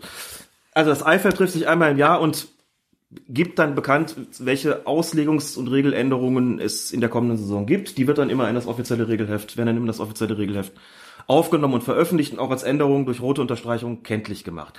Jetzt gibt es aber Situationen, also einmal im Jahr, ne, dann gibt es Situationen, die entstehen zwischen dem einen und dem nächsten Regelheft. Ich nenne mal ein griffiges Beispiel. Es hat vor Jahren mal in den Vereinigten Arabischen Emiraten eine Situation gegeben, da hat ein Spieler einen Strafstoß mit der Hacke verwandelt. Der ist angelaufen, hat sich im letzten Moment umgedreht, den Ball mit der, mit der Ferse, mit der Hacke aufs Tor befördert und der ging auch rein. Das war ein Fall, da hat niemand geglaubt, dass der jemals irgendwie auftauchen würde und dann haben sich alle gefragt, zählt so ein Tor? Guck, guckst du in die Regeln, steht drin, der Strafstoß muss nach vorne ausgeführt werden. War die Frage, was heißt denn nach vorne? In Richtung Tor oder heißt nach vorne aus Sicht des Schützen? Man hätte sich denken können, und so wurde dann auch entschieden, schlussendlich, gemeint ist in Richtung Tor.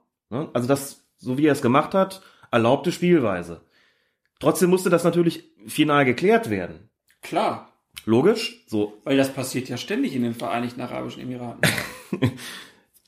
Wo gibt man denn bekannt, wenn sowas mitten in der Saison festgelegt wird? Es ist ja gut, dass es festgelegt wird. Du brauchst doch sozusagen zwischen den beiden Regelheften brauchst du eine, eine Möglichkeit, eine, eine Plattform, was auch immer, auf der du solche Klarstellungen bekannt gibst. Und das sind die Zirkulare des IFAB, die es in unregelmäßigen Abständen gibt und die man auf der Website des IFAB findet. Da wird das festgelegt. Darf ich kurz? Ja.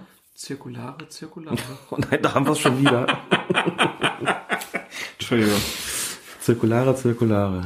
Ach je. Darf ich jetzt weitermachen? Ja, es tut mir leid, es tut mir leid. Nein, das war ein, ein wirklich äh, zielführender Einschub von dir.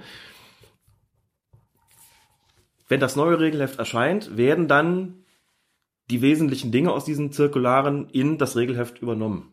Jetzt steht nämlich dann auch drin an entsprechender Stelle, dass der, Fall- dass der Strafschluss auch mit der Hacke ausgeführt werden darf.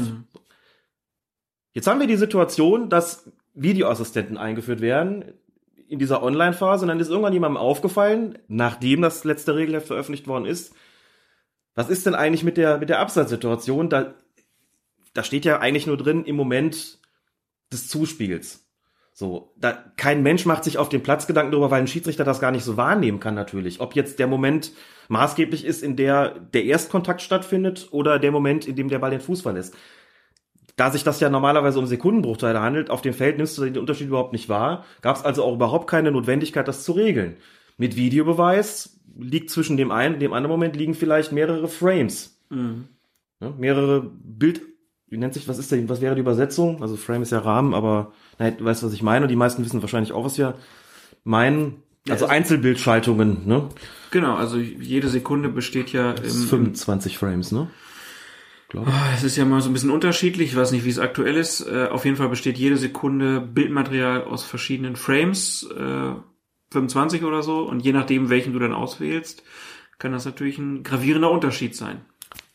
Das ist aber eine Problematik, die überhaupt erst entstanden ist, also zumindest regelpraktisch gesehen, durch die Einführung des Videoassistenten. Hätte man auch schon vorher festlegen können, wenn man weiß, das Fernsehen macht da seine Linien, aber bitte, das war bis jetzt lang echt nicht entscheidend. Ist ja nichts Verbindliches, was das Fernsehen da äh, anbietet, logischerweise. Also hat man das beschlossen, hat gesagt, nein, der Erstkontakt und nicht der Letztkontakt und hat es deswegen im Zirkular bekannt gegeben. Das müsste bedeuten, dass im Regelheft 2018, 2019 das dann auch so drin steht, dass es jeder auch im Regelheft nachgucken kann. Also war es nur im Zirkular. Das kriegen dann viele nicht mit. Da kann man jetzt sagen, wieso wird das von den Verbänden nicht aggressiver beworben sozusagen, aber da findet man eben diese Regelklarstellungen. Lange Rede, kurzer Sinn. Deshalb stand es da drin und deswegen konnte es auch jetzt erst verbreitet werden. Markus Merck hat es bei Sky angesprochen. Lutz Michael Fröhlich hat es in einer DFB-Erklärung dann auch nochmal aufgegriffen. seit einigen Wochen ist das jetzt klar und sollte natürlich oder müsste auch Konsequenzen haben für die entsprechenden Fernsehanstalten, dass sie eben zukünftig gucken, wo war dieser Erstkontakt. Mhm. Man kann sich das, glaube ich, normalerweise, also in, in, in der Mehrzahl der Fälle ist es vollkommen problemlos festzulegen, wann Erst- und wann Letztkontakt sozusagen ist, wann der Ball den Fuß verlässt und was eben nicht entscheidend ist. Ähm, ich hatte mit Markus Merck zwischendurch ein Gespräch und Markus Merck hat in diesem Gespräch gefragt, was ist denn, wenn einer den Ball stoppt, lässt den Fuß auf den Ball, guckt und eine Sekunde oder zwei später leitet er den mit seiner Fußsohle weiter. Muss man dann das Bild stoppen in dem Moment, wo der den Fuß auf den Ball setzt und der Letztkontakt ist dann gar nicht mehr entscheidend? Sagt er, das kann es doch auch nicht sein. Musste ich ehrlich gesagt auch passen. Ja. Ich auch sagen, hast du recht? Da würde man wahrscheinlich dann doch den Moment des letzten Abspiels irgendwie wählen. Aber sagt er, das sind natürlich so Situationen, das ist mir dann auch nicht, auch nicht klar. Der Mehrzahl der Fälle. Erstkontakt ist dann da, wo er den Ball wieder in Bewegung setzt. Würde ich vermuten, dass ja, es so in der Regelpraxis so ist, ja. Aber, aber, ist schwierig. Ist schwierig. Aber Merck hat es, wie gesagt, bei, bei Sky jetzt auch angesprochen und ich gehe davon aus, dass das, wenn er das getan hat, nachdem er das getan hat, dass es auch Konsequenzen hat. Ich finde das sehr lustig, dass das hier alles rot unterstrichen ist in diesem Heft. Also wo die Änderungen mhm. sind. Es sind ganz schön viele jetzt in diesem aktuellen Heft. Und ich hätte gedacht, dass du das selber mit deinem Stabilo Feinprint hier alles unterstrichen hättest, was dich so interessiert. Aber ja. Es ist nicht so, dass ich mir nach jedem, nach dem Erscheinen eines, eines neuen Regelhefts jedes Mal äh, zwei Tage Zeit nehme und anfange, irgendwas zu unterstreichen. Ich also gucke mir aber die Änderung gucke ich mir schon an, natürlich. Ja. Torhütermützen und Sportbrillen sind übrigens erlaubt. Jo. Torhütermützen. Torhütermützen, seitdem steht das eben auch so drin. Genau. Fantastisch. Werden wir oft gefragt, was ist mit Kopfbedeckung, gerade wenn es ja. kalt ist? Darf man die tragen? Darf man tragen? Sie dürfen niemanden behindern oder verletzen, einschließlich des Trägers oder der Trägerin selbst. Sie müssen bestimmte Farbanforderungen erfüllen. Also diese Käsehüte von den Green Bay Packers, die wären nicht erlaubt. Das wäre, glaube ich, schwierig. Wenn es sehr schön wäre. Kommen wir zum nächsten Spiel. 25. Spieltag. Rasenballsport Leipzig gegen Borussia Dortmund. Es läuft die 38. Spielminute. Und ich glaube, wir kommen zu dieser Szene, die ich vorhin anmerkte, also ja. wo der Vergleich zwischen Risse und Reus dann kam. Schiedsrichter Felix Brüch hat bereits zwei Treffer für die Dortmunder zu Recht wegen Abseits annulliert. Sein Assistent Marc Borsch hatte jeweils ein sehr gutes Auge bewiesen. Als der Ball dann nun zum dritten Mal ins Gehäuse der Leipziger befördert wird, bleibt seine Fahne unten. Das Tor von Marco Reus zählt, weil auch der Videoassistent keine Einwände hat. Der Fernsehsender Sky zieht jedoch später eine Abseitslinie und kommt zu dem Schluss, es war um eine Fußlänge abseits. Die im Studio versammelte Expertenrunde äußert daraufhin großes Unverständnis darüber, dass das nicht bemerkt worden ist. Der Twitterati Ed Baumwollhose, liebe Grüße an der Stelle, hat jedoch, obwohl der hört gar keine Podcasts, hat er gesagt. Da müssen wir ihn jetzt darauf aufmerksam nee, machen, ich, ich inklusive Timecode. Ich ziehe den Gruß zurück in diesem Moment.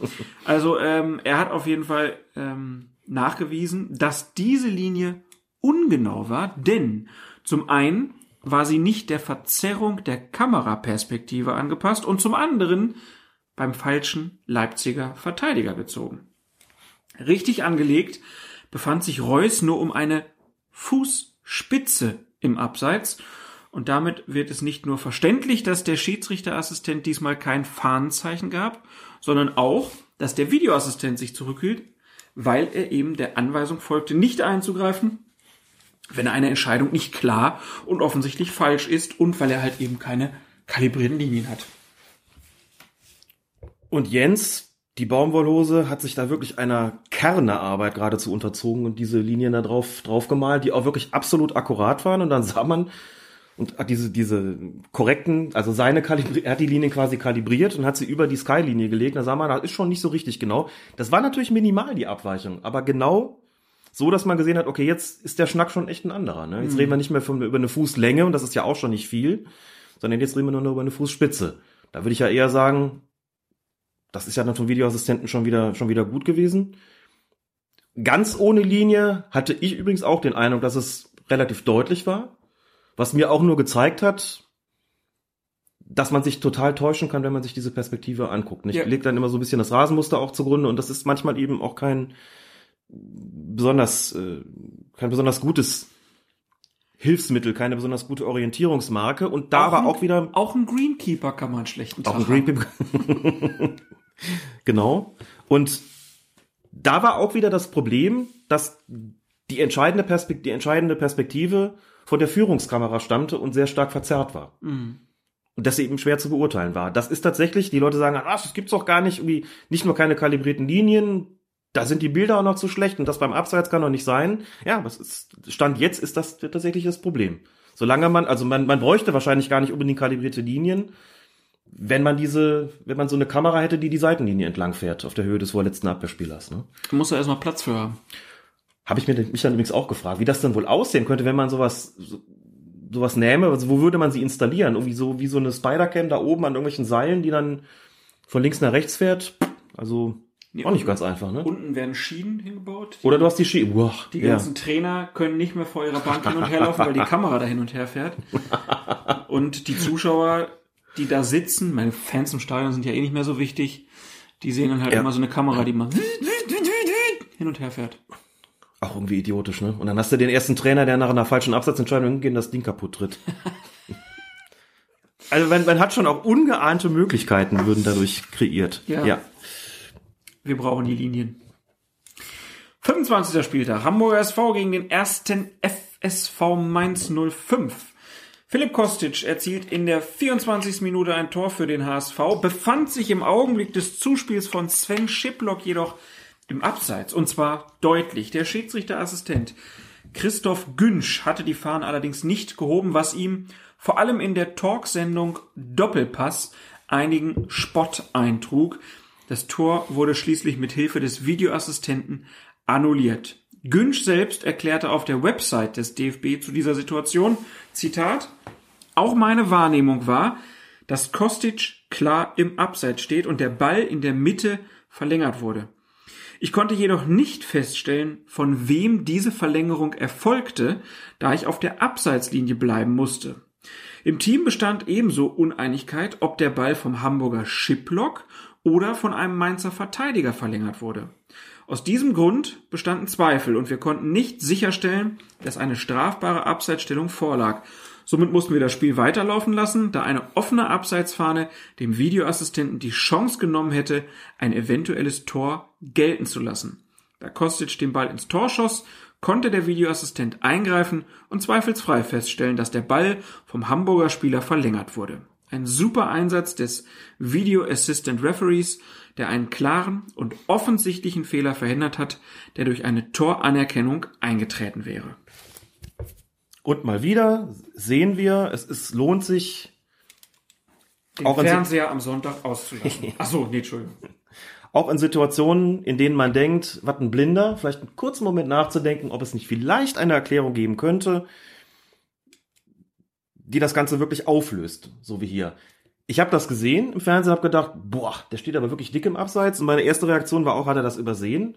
Das passiert aber auf dem Niveau wirklich ganz selten, dass das wirklich, dass wirklich so eine ganz klare Abseitsstellung übersehen wird. Also die Abseitsstellung wird sogar in vielen anderen Klassen gesehen, da bin ich mir sicher. Das war Ja. wirklich sehr, sehr Das deutlich. ist so schön diplomatisch formuliert, genau. Das war ja, Das war weiß wirk- nicht, zwei Meter oder was. Also so ein Ding, wo du sagst, Ja. da vertut sich normalerweise kein Schiedsrichterassistent. Also da habe ich mir da schon gedacht, es muss, glaube ich, eine andere Erklärung geben. Und dann kam noch mal ein, zwei Wiederholungen und da hat man gesehen, also wir haben ja auch eine günstigere Kameraperspektive natürlich, so, aber da sieht man dann schon, da stehen irgendwie zwei, drei, vier Spieler irgendwie zusammen und es ist möglicherweise für den Assistenten eben nicht so klar, wer leitet den Ball weiter. Wenn wir die Situation zwei, dreimal gesehen haben in der Wiederholung, sagen wir, ja komm, das erkennt man doch glasklar, aber der aus seiner Position, wenn er sagt, er steht halt auch auf der Abseitslinie oder ein bisschen daneben, erkennt sie dann eben möglicherweise nicht so klar wie wir und sagt, okay, jetzt weiß ich nicht, von wem er gekommen ist, dann warten wir es mal ab. Und ohne Videoassistent läuft es dann so, da lässt du auch weiterlaufen und sagst dann irgendwie, nachdem der Ball, also gut, wenn er dann nicht ins Tor geht, sagst du, ja gut, dann mach mal jetzt äh, so weiter wie, also der, den war halt Eckstoß oder Abstoß oder Einwurf, je nachdem, was danach passiert ist. Und bei einer Torerzielung spricht man sich dann im Team nochmal ab und sagt, hast du das gerade gerade sehen können? Also während des Spiels ist es, glaube ich, schwierig, sich übers Headset was zuzurufen, weil du wirklich auch dem Spiel folgen musst. Sonst Mhm. könntest du dann natürlich schneller agieren, aber ich glaube, das ist wirklich ähm, kompliziert oder schwierig in so einer Situation, das zu machen. Aber nach der möglichen Torerzielung kannst du dann sagen, der Spieler stand für mich klar am Abseits, konnte nicht sehen, wer zuletzt am Ball war. Und dann muss der Schiedsrichter sagen, konnte keine Abseitsstellung erkennen, konnte aber sehen, wer jetzt zuletzt den Ball berührt hat. Aus meiner Sicht der Angreifer. Und dann sagt der Assistent, alles klar, dann Abseits. Und dann entscheidet man entsprechend. Dann sehen die Zuschauer in so einer Situation, hört Abseits, hat die Fahne doch gar nicht oben. So, aber das ist dann auch nicht mehr anders zu lösen. Hier sagt Christoph Günsch, wir waren uns im Team auch unsicher. Bedeutet, ohne den Videoassistenten wäre dieses Tor höchstwahrscheinlich anerkannt worden, weil Markus Schmidt auch nicht mehr hätte tun können, als zu sagen, habe ich auch nicht klar sehen können. Stand nicht günstig genug, um das beurteilen zu können. Und ich glaube, der andere Assistent und der vierte Offizielle sind dann wahrscheinlich auch raus aus der ganzen Nummer. Das Tor hätte wahrscheinlich ohne Videoassistenten also Gültigkeit behalten. Und man sieht ja halt auch. Und dann hätten alle geschimpft und gesagt, wie Klar. kann man das so Ja, übersehen? ja, dann hätten wir gesagt, na gut, der sieht auch nicht, von wem der kommt. Also ihr redet das immer schön, ja, machen wir ja auch. was tatsächlich auch stimmt. Ne? es wäre auch ein Schönreden gewesen, aber man kann ja nicht mehr tun, als eine Erklärung anzubieten. Der Kicker hat gesagt oder hat geschrieben, kann ich auch nachvollziehen. Ja, mag sein, sorry, aber das äh, muss er trotzdem erkennen. Ja gut, lassen wir die Meinung so stehen. Aus der eigenen Erfahrung kann ich sagen, du hast solche Situationen und dann stehst du da und denkst, dir, ja, was soll ich machen? Ich finde, Gut, dass es so erklärt Christoph. Günsch äh, hat gezeigt, dass er halt auf mehr achtet als nur auf die Abseitslinie und er hat dann halt gesagt, bevor ich dem das jetzt kaputt winke, sondern dann lass ich es erst zu Ende spielen und dann setzen wir den Videoassistenten ein und ich sag, ja, sieht zwar blöd aus, aber hat alles richtig gemacht. Genau. Und Fußball ist ja nun auch Und die so. Hamburger hatten wesentlich mal kurz die Chance zu jubeln. Ja, genau. Man kann das vorher nicht einfach zählen lassen. Wir sind hier ja nicht bei Günst dir was. Kommen wir zum nächsten Spiel. Hätte die noch einen Moment wirken lassen können, finde ich, aber Ich, ich schneide nur eine Pause rein. 26. Spieltag. Borussia Dortmund gegen Eintracht Frankfurt. Es geht hier jetzt mal nicht um strittige Szenen, sondern Alex. Um den Gesamtauftritt von Dennis Eitekin. Den haben wir ja schon oft hier gelobt. Manche werden vielleicht sagen, das wird jetzt langsam langweilig. Unser geschätzter Kollege Mike Krükemeyer vom Übersteiger hat ja mal gedichtet. Krükemeier. Krükemeyer, genau. Nee, du hast eben Krükemeier. Was hast du Krückemeier gesagt? ist er. Krückemeier? Ja. Aber da ist kein, na gut, okay, dann Krückemeier. Würde ich jetzt schon schätzen. Woher weißt du das? Hat er dir das erzählt? Nicht, er sagt über eigentlich nur Mike. Der will wahrscheinlich gar nicht, dass sein Nachname so auftaucht. Ja. Ist aber trotzdem bekannt. Ja klar, alles gut. Hat ja mal gedichtet, Gott erschuf ganz ohne Sinn, Gräfe, Brüch und Eitekin. Ich glaube, Den kennen, glaube ich, mittlerweile auch all unsere Hörer. den haben wir aber lange nicht mehr gebracht. Genauso Wiederholung wie ist wir die, schon lange nicht über Dennis gesprochen die haben. Wi- Wiederholung ist die Mutter der Weisheit und es gibt ja auch Leute, die neu dazukommen. Insofern müssen wir den ab und zu nochmal reaktivieren. Das war so ein Spieltag, da gab es nicht viele strittige Entscheidungen. Mit den Schiedsrichtern habe ich mir gedacht, dann gucken wir uns doch mal an, stellen wir noch mal so Schiedsrichter, beurteilen mal so Schiedsrichterleistungen im Gesamtkontext. Und bei Eitekin war es so bei diesem Spiel Dortmund gegen Frankfurt, der packt nach zwei Minuten schon den gelben Karton aus. Das ist früh. Unglaublich. Ne? Das ist unglaublich früh. Du hast als Schiedsrichter natürlich in so einem Spiel. Ist das, ist das, nee, jetzt mal ganz ehrlich, ist das für dich was, wo du denkst, oh, zweite Minute Ja. schon? Na klar, da merke ich auf vor der Glotze oder im Ja? Stadion. Ja, natürlich. Und ich denke dann, klares Foul, gelbe Ja. Karte, Punkt. Warum denke ich das anders als du? Weil ich glaube ich, weiß ich nicht, weil ich mehr an die Taktik des Schiedsrichters denke und weiß, Ja, aber das ist doch super. Da habe ich direkt das, also bei uns in der, in den Amateurklassen, da, selbst bei kleinsten Sachen, die Schiedsrichter immer, fapp, gelbe Karte direkt Ja. am Anfang, weil die immer der Meinung waren, dann ist Ruhe im Karton. dann ist Ruhe im Karton. Wir haben ja schon ein paar Mal drüber gesprochen, wie das so ist mit dem Einstieg in die persönlichen Strafen und der Auswirkung, die das Ganze möglicherweise hat.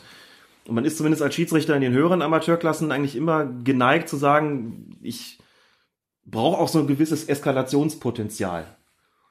Und nach Möglichkeit fange ich deshalb mit einer Ermahnung an und steigere mich dann langsam. Denn wenn ich zu früh ziehe, habe ich natürlich auch einen gewissen Zugzwang.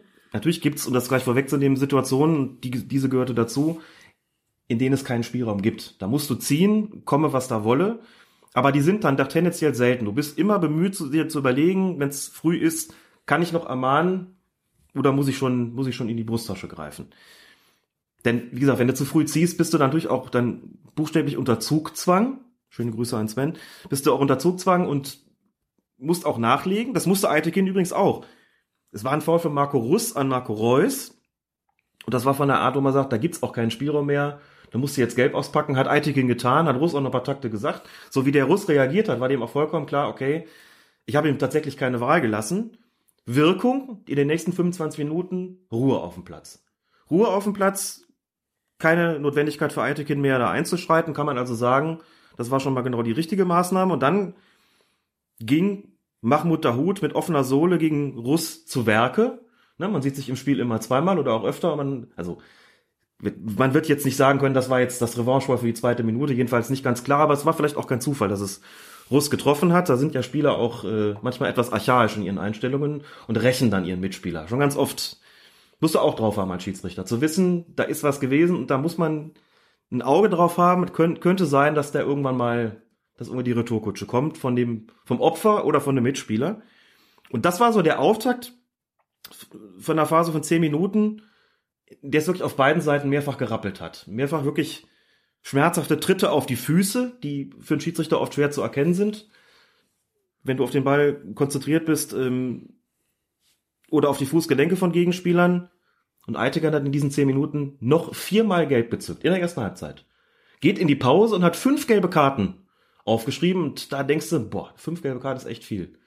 Also wenn man so mit, mit ein, zwei in die Pause geht, sagt man, okay, immer noch ordentlich Luft da, ordentlich Spielraum, hier eskaliert nichts. Wenn du fünf hast, dann denkst du, oh war ja, wenn das so weitergeht. Ich glaube, der Reporter hat auch gesagt, bin mal gespannt, ob wir hier elf gegen elf äh, zu Ende spielen. Muss aber auch sagen, das war alles korrekt, das war konsequent, das war berechenbar. Und wozu hat's geführt? In der zweiten Hälfte, obwohl das Spiel dann in die entscheidende Phase getreten ist und auch 3 zu 2 ausgegangen ist, also noch knapp war, hat Eitekind noch eine einzige gelbe Karte gebraucht und die nicht wegen des Fouls, sondern wegen Zeitspiels gegen Roman Bürki. Das heißt auch mit, äh, er sagt also mal wieder mit seiner Art der Spielleitung völlig richtig. Und er hat mit seiner Spielleitung auch viel, für seine Spielleitung auch viel Akzeptanz bekommen. Mhm. Also hat das unglaublich gut gefallen. Aber das ist halt auch wirklich ein echter, echter Eitekin, auch so die, die empathische Art der Spielleitung, die er da hat. Wie er sich den Spielern nähert, wie er das, wie er Entscheidungen verkauft, damit bringt er sich eben auch gar nicht erst in die Bredouille. Und alle sagen, ja, der hat durchgegriffen in den ersten 45 Minuten. Das war nötig und das hat auch die gewünschten Ergebnisse gezeitigt. Im selben Spieltag hast du die Leistung von Tobias Stieler mhm. beim Spiel Stuttgart gegen Leipzig aber nicht so gut gesehen. Du hast ihm, also ne, bei Eitekin lobst mhm. er steigt früh ein. Stieler hast du dann eine recht großzügige, beziehungsweise vielleicht auch zu großzügige Regelauslegung vorgeworfen. Begründe das doch mal im Vergleich vielleicht die beiden so ein bisschen miteinander. Ich will da gar kein Grundsatzurteil fällen. Das ist wäre auch insofern ungerecht, als Tobias Stieler ein Schiedsrichter ist, der in den vergangenen Jahren Du brauchst, ja, ist alles klar. Viel an Anerkennung. Es geht jetzt ja wirklich nur darum, hat. ja, ich weiß, du, du willst den jetzt direkt in Schutz nehmen, aber es geht ja jetzt einfach nur darauf zu, man kann ja auch, du weißt nie, was vier unterschiedliche Mannschaften sich gegenseitig ja, antun. Genau. Und es gibt auch nie die Möglichkeit zu sagen, ja, wenn er da die Karte gibt, dann passiert hinterher gar nichts hm. mehr, sondern das entscheiden immer noch die Spieler. Das ist mir ja. klar. Nur, wir können ja hier mal an einem Beispiel, einfach weil wir es gut gegeneinander halten können, zeigen, okay, Eitekin entscheidet sich dafür und er hat Glück gehabt, dass es so gut ausgegangen ist. Ja. Es hätte ja auch komplett eskalieren können in der zweiten Halbzeit. Weißt du ja nicht. Du ne? musst immer darauf drauf bauen, dass die Spieler das wirklich verstehen. Wenn genau. sie es nicht verstehen, musst du weiterziehen, dann hast du anschließend wirklich einen Kartenmassaker angerichtet und konntest aber auch gar nicht anders. Genau, also Eitekin hat praktisch Glück gehabt, ja. mit seiner Linie gut durchgekommen, ist alles gut gegangen. Stieler entscheidet sich für eine andere Nummer und hat aus deiner Sicht ein bisschen Pech gehabt. Genau. Hat eine sehr robuste Spielweise zugelassen. Das heißt, in grenzwertigen Zweikämpfen bei solchen 50-50-Situationen hat er oft laufen lassen. Was ja viele auch befürworten. Genau. Ne? In England wird das nicht gepfiffen. Ja. Der pfeift uns das Spiel kaputt. Hört man oft. Hier entscheidet sich mal einer dafür. Ich lasse noch ein bisschen mehr laufen. Wenn's gut, wenn's, wenn's gut läuft, heißt das, der Spielfluss wird befördert. Die Zahl der Unterbrechungen wird, wird äh, auf ein Minimum beschränkt. Du kannst aber auch das Pech haben, dass die Mannschaften deine Liberalität gewissermaßen zum Anlass nehmen, das genaue Gegenteil herbeizuführen. Und das ist in diesem Spiel passiert. Ständig hat jemand am Boden gelegen, auch aus geringem Anlass. Es ist zu Wortgefechten gekommen, zu Schubsereien, sogar zu kleineren Rudelbildungen. Stieler musste mehrfach dazwischen gehen. Das macht er immer sehr, sehr engagiert und sehr körperlich. Heißt, gab eine Situation mit Bartstuber, gegen wen habe ich jetzt gerade leider vergessen, wo Stieler wirklich reingeht und schiebt Bartstuber über mehrere Meter aus dem Pulk raus. Was aber auch in der Konstellation kein Problem ist, weil Ja. Stieler wirklich ja sehr kompakt, der glaube ich ein Pumper. Das ist ein Pumper. Ne? genau. Also der hat so einen ja. Oberkörper, der ist so richtig stabil und Holger Badstuber ist ja eher so, ja, Aber groß. Typ Streichholz, ne? Was? Also naja, der ist schon, ja, aber der ist ja wirklich schmal. ja, Schmal und lang. ja, sch- mal. Also schon, ich fand ihn, empfinde es als athletisch, aber und man als ungeschlacht. Gut, Solche Leute hat man früher als ungeschlacht bezeichnet. Das hat gar nicht so über ihre Körperumfang ausgesagt, sondern eher so über die das gesamte physische Auftreten, ungeschlacht. Für mich ist so Typ langer Lulatsch halt, ne? Und Ja. Wenn du dann die beiden im Vergleich siehst, dann ist klar, dass äh, Stieler äh, den halt einfach mal übers Feld schiebt. Was manchmal auch ein bisschen komisch aussieht. Kannst du dich noch an die Sendung Kinder in der Kiste erinnern? Hast du das mal geguckt? Nein. Nee? Also Das klingt auch irgendwie nach einer Serie, die man heute so nicht mehr nennen würde. Das würde man, nein, nein, natürlich, aber es war ja früher nicht alles schlecht und Kinder, in, der Kinder Kiste. in der Kiste. Ja, da war so eine, so eine Holzkiste aufgebaut, wie so, wie so eine Art die war aber sehr groß. improvisiertes Theater. Ja, Kinder, also, wie so ein, Kiste ist für mich jetzt, sieht Ja. eher so nach 30 Zentimeter mal nein, nein, 20. kein Schuhkarton. Ein bisschen größer war sie schon und da waren immer Kinder drin und haben, und haben so ein bisschen, also so ein bisschen im Impro-Theater gespielt sozusagen, Improvisationstheater gespielt. Und da gab es mal einen, der sagte, ich bin zwölf Jahre alt und 1,95 Meter groß. Meine Freunde nennen mich deshalb Lulatsch oder Eiffelturm. Findest du das nicht witzig? Ich habe das nie vergessen, wie du merkst. Okay. Hätte man vielleicht dabei gewesen sein. Ja, genau. Ich kann es auch aufschreiben, dann kannst du das nochmal durchlesen, dann wird es vielleicht auch lustiger. Also das fehlt mir bei Lulatsch ein. Sagt man heute ja auch nicht mehr. Wir weichen ab. Also, Stieler schiebt den Eiffelturm. Und dann? Stieler, Stieler schiebt den Lulatsch weg, genau. Stieler ist eine bemerkenswerte Gestalt. Guck mal, der Mann ist Jurist, Psychologe und Pumper. Also bringt wirklich auch eine, auch eine bemerkenswerte äh, Persönlichkeit und Vita auf den Platz. Und Schiedsrichter. Das Beste aus vier Welten. Ja, das genau. Das Beste aus vier Welten, das hast du schön gesagt. Und irgendwie hat er die Ruhe da nicht so richtig reingebracht. Man wird nicht wirklich sagen können, ob es besser gewesen wäre, frühzeitig anzufangen mit einer gelben Karte. Das Problem war für ihn nämlich, anders als bei Aitekin, auch das gehört zum Thema Glück, es hat nicht die Situation gegeben, die sich richtig aufgedrängt hat. Ne? Bei Aitekin war es so nach zwei Minuten, wie der Russ den Reus da in die, in die Füße fegt, da sagst du, okay, danke für das Angebot, Kundschaft will bedient werden, die nehme ich mir jetzt. In die Füße fegt, hast Ja. du gesagt, ne? Mhm. Ja? Konnte man falsch verstehen. Ist alles gut. Ah, äh, fegt, ja. Mhm. Ähm, Woran du wieder denkst, Ich habe hab nichts gedacht, ich habe nur zugehört. bei Stielers Spiel hat sich dann nicht so richtig die Karte aufgedrängt und sie kam dann nach 52 Minuten, als Klostermann den Stuttgarter Beck mit einiger Werf über die Klinge springen lassen hat. Da kam dann Gelb, da wurde es dann auch ruhiger, aber insgesamt war es halt so ein Spiel. ein, war doch ein guter Anlass für eine gelbe Ja, Karte. genau. Und äh, die Situation, die es vorher gab, waren, das, das hast du manchmal. Du musst halt auch zocken als Schiedsrichter. Ne? Denkst du so, eigentlich bräuchte dieses Spiel jetzt unbedingt mal eine gelbe Karte. Hier ist mir zu viel Unruhe drin. Hier liegen mir zu viele am Boden. Die ständige Rudelei, Rangelei. Ich muss hier dazwischen gehen. Wäre jetzt schön, wenn mal eine Situation käme, wo man sagen könnte, so, und jetzt ist hier wirklich die Grenze auch gesetzt. Und die kam nicht so richtig. Und dann denkst du, ah, nee, jetzt das jetzt auch nicht. Und irgendwann stellst du fest, hm, wird immer unruhiger, aber irgendwie haben wir immer noch kein Gelb. Der ist mit zweimal Gelb da rausgekommen wo man sagt, das ist ja zweimal gelb, deutet nicht auf ein wirklich unruhiges Spiel hin. Eitekin hat sechsmal gelb. Und trotzdem, so unterschiedlich kann das laufen. Das einfach nur mal erzählt, weil man da eben auch sieht, wie, die, wie sich die Taktik des Schiedsrichters auswirken kann.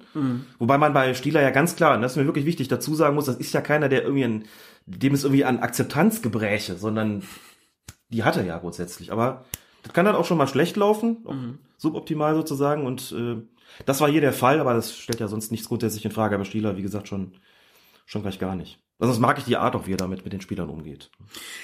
Aber unterschiedliche Typen natürlich, ne? Ja. Eitekin, Und mal passt es, mal passt es nicht, aber ich denke, man hat mal Glück, man hat mal Pech, man hat mal Gandhi, genau. Und äh, unbefriedigend ja. ist es dann auf jeden Fall für Ja. Stieler, weil er macht ja nicht konkret was falsch. Also es ist Mhm. jetzt nicht, wo man sagen kann, hier hast du jetzt den klaren Bock geschossen und ab da läuft alles falsch. Wenn ich ein Spiel zu beobachten habe in der Amateur, in Amateurspielklassen und das läuft so wie Stuttgart gegen Leipzig, sitze ich hinterher mit dem Schiedsrichter und den Assistenten in der Kabine und dann, was hätte man anders machen können? Dann sitzt man auch da und sind so ein bisschen so, hm, gucke ich in meinen Notizblock, sag irgendwie hier, weiß ich nicht, 34. Minute, Das Ding da an der Außenlinie, im Nachhinein betrachtet, muss man sagen, hättest du besser gelb rausge rausgeholt. Ne? Irgendwie sowas vielleicht. Aber manche Sachen kann man auch erst so in manchen Situationen erst so richtig beurteilen im Gesamtspielkontext, der sich dann eben auch auf das anschließend ergibt. Ja. Gut, das also mal zwei Spielleitungen gegeneinander gehalten. Kommen wir zum 27. Spieltag SC Freiburg gegen den VfB Stuttgart. Und da geht's schon in der vierten Minute los. Der Stuttgarter Dennis Aogo schlägt einen Freistoß aus dem Mittelfeld weit in den Strafraum der Freiburger, wo sich auf engstem Raum jede Menge Spieler tummeln. Es wird natürlich viel gedrängelt, geschoben und gedrückt und plötzlich löst sich Mario Gomez aus dem Pulk, nimmt den Ball an und schiebt ihn zum 0 zu 1 ins Tor der Gastgeber. Nach dem Spiel, das der SC Freiburg mit 1 zu 2 verliert, ist Trainer Christian Streich sauer. Er sagt, tragisch ist, dass nach vier Minuten Stuttgarter Spieler im Abseits stehen und bewusst eingreifen, indem sie unsere Spieler wegblocken. Wenn jemand aktiv eingreift, ist es abseits. Das weiß doch jeder. Dafür haben wir den Videobeweis doch. Es ist mir völlig rätselhaft, wie man das nicht sehen kann. Es war nämlich eindeutig. Streichs Kritik richtet sich damit weniger an Schiedsrichter Benjamin Brandt als vielmehr an den Videoassistenten Felix Brüch, der nichts gegen den Führungstreffer der Gäste einzuwenden hatte. Der Torschütze Mario Gomez hatte sich zwar nicht im Abseits befunden, dafür aber mehrere seiner Mitspieler. Und diese die sollen nach Streichs Ansicht aktiv und regelwidrig entscheidend dazu beigetragen haben, dass der Treffer fallen konnte. Hat Christian Streich mit seiner Ansicht recht? Das ist auch eine Frage, die uns wirklich mhm.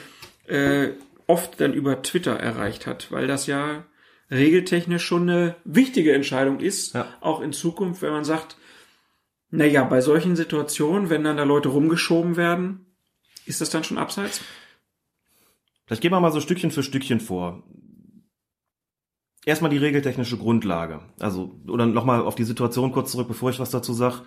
Es hat, wenn ich das richtig gesehen habe, zwei Stuttgarter gegeben, die im Abseits gestanden haben und aus diesem Abseits heraus da in diesem Spielerpulk was gemacht haben. Der eine war Erik Tommy, der kam so von der Seite gelaufen und hat sich so von hinten an die Freiburger rangeschlichen. Und der andere war Christian Gentner, der war mit Petersen beschäftigt. Der Mann mit der Maske. Der Mann mit der Maske. Gut zu sehen gerade, genau. Mit Petersen beschäftigt. So, und dann kommt, wird die Flanke reingeschlagen. Man sieht, wie gesagt, dieses handelsübliche Grangel und Gewurle da.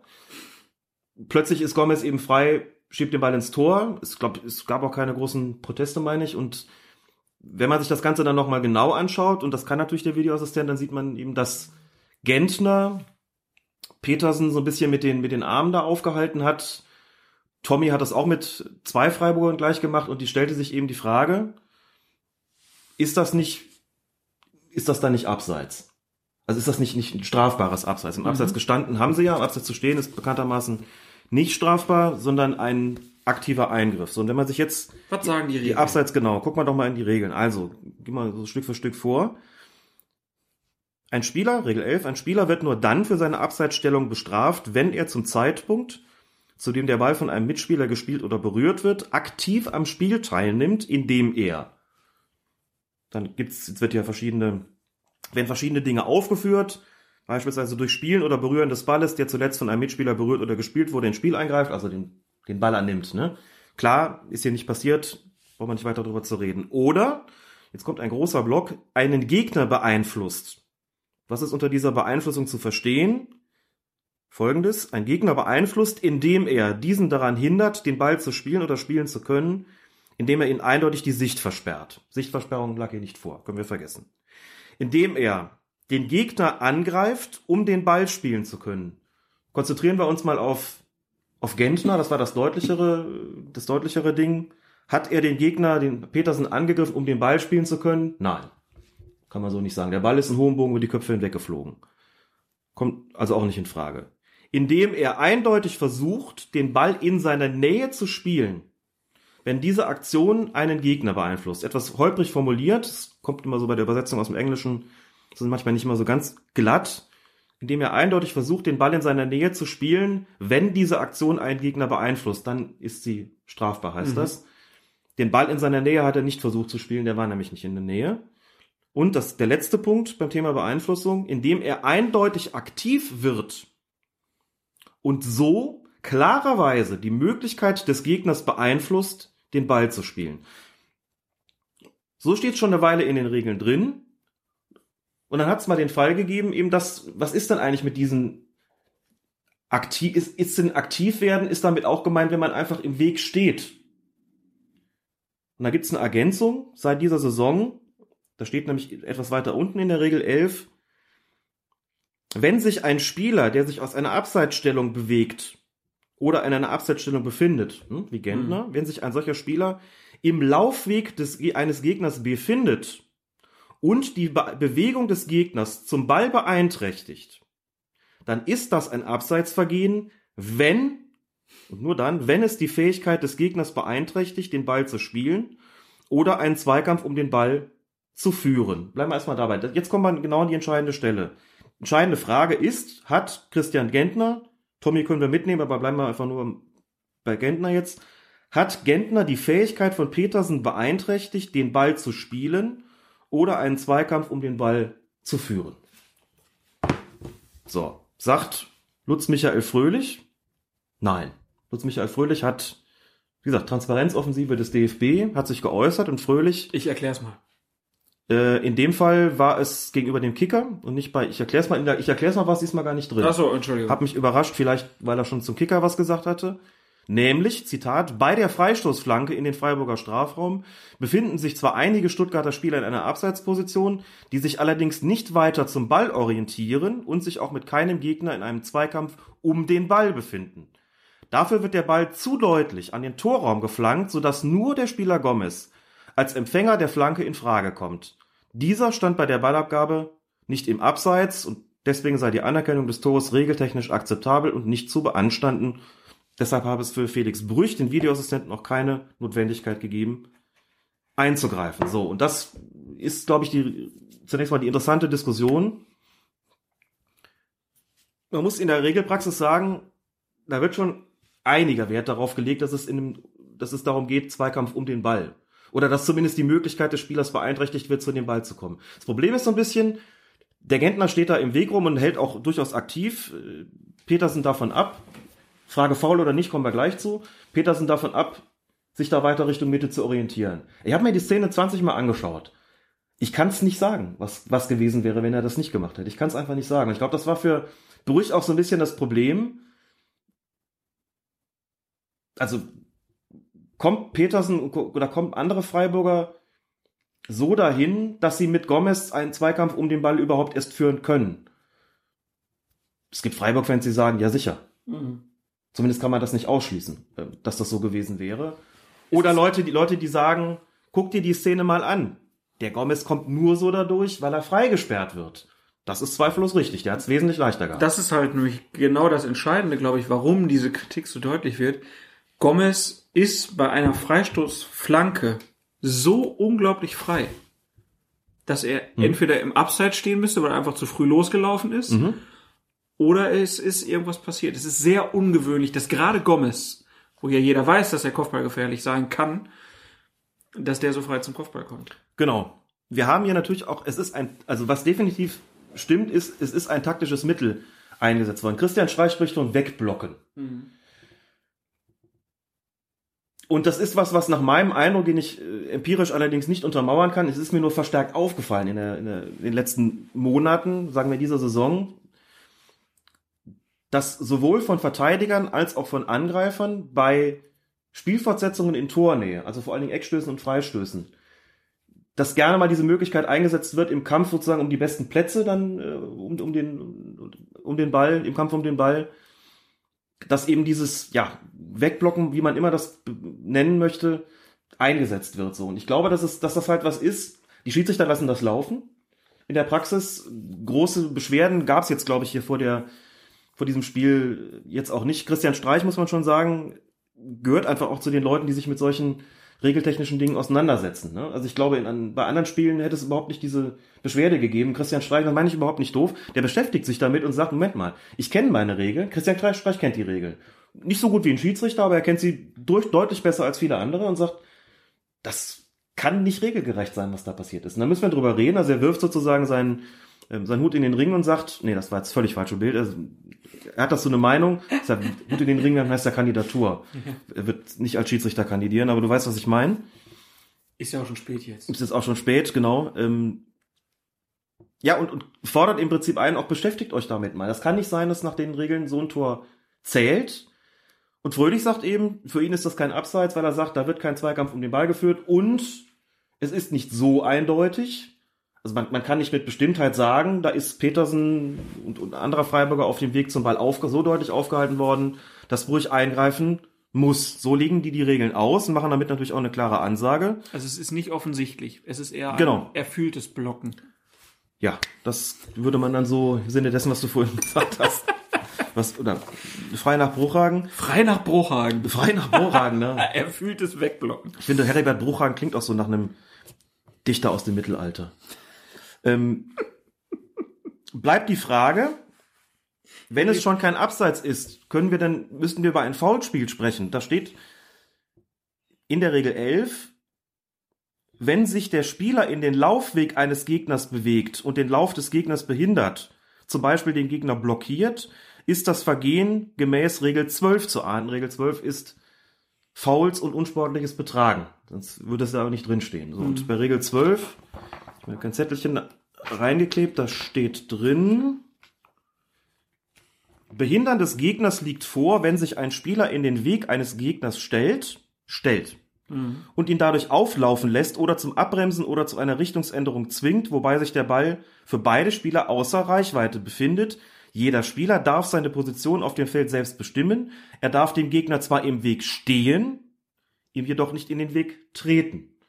Das haben sie ursprünglich mal deswegen reingenommen, um so eine Handhabe zu haben gegenüber Spieler, die den Gegner sozusagen, der sich im vollen Lauf befindet, richtig so halt auflaufen lassen. Ne? Dieses klassische, am besten ohne, also ohne groß die, die, die Arme zu benutzen, dann wäre es nämlich halten, ihn einfach auflaufen lassen. So, damit waren gar nicht solche Situationen gemeint, wie wir sie jetzt in Freiburg hatten. Trotzdem kommt das theoretisch in Betracht, gerade mit der Ergänzung aus der Regel 11 noch. Da steht sogar noch, dass das Wort blockiert, das äh, steht eben da und in der Regel 12 nicht.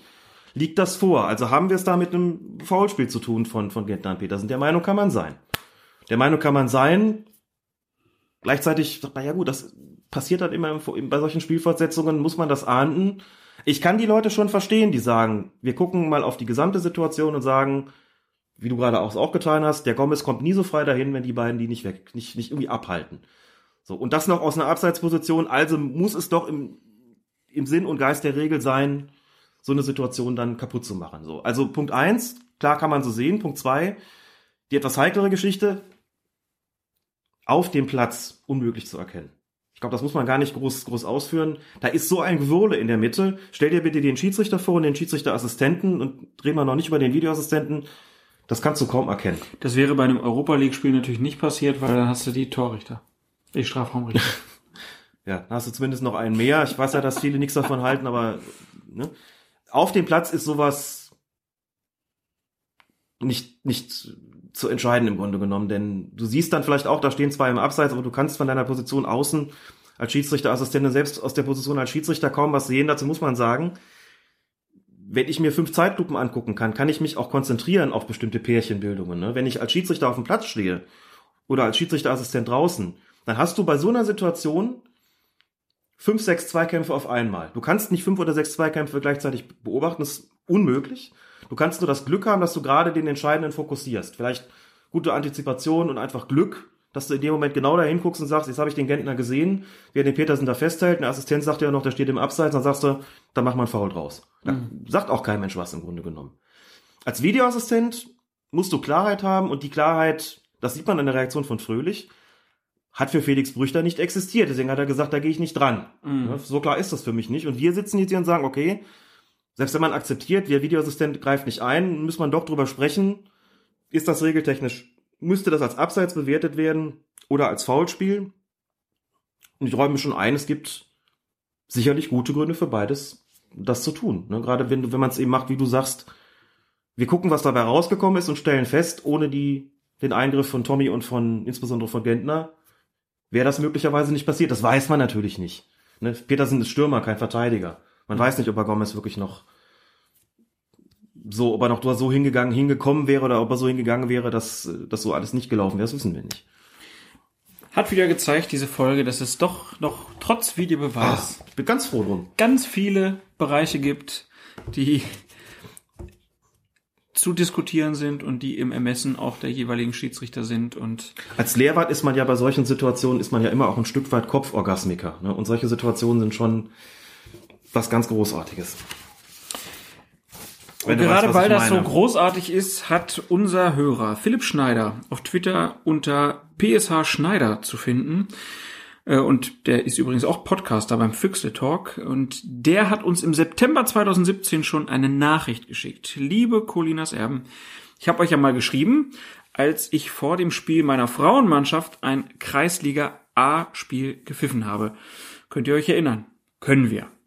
Nach langen Überlegungen und einem Gespräch mit Alex beim TK Schland, also diesem Treffen von Twitterati in München, habe ich jetzt tatsächlich äh, eine Anmeldung zum Schiedsrichterlehrgang gemacht. Ihr habt da sehr großen Anteil durch euren Podcast. Und am 27. Januar 2018 kam dann die Volkszugsmeldung. Ich habe heute die Prüfung bestanden und sein erstes Spiel führte Philipp in die D-Jugendbezirksliga am schönen Bodensee.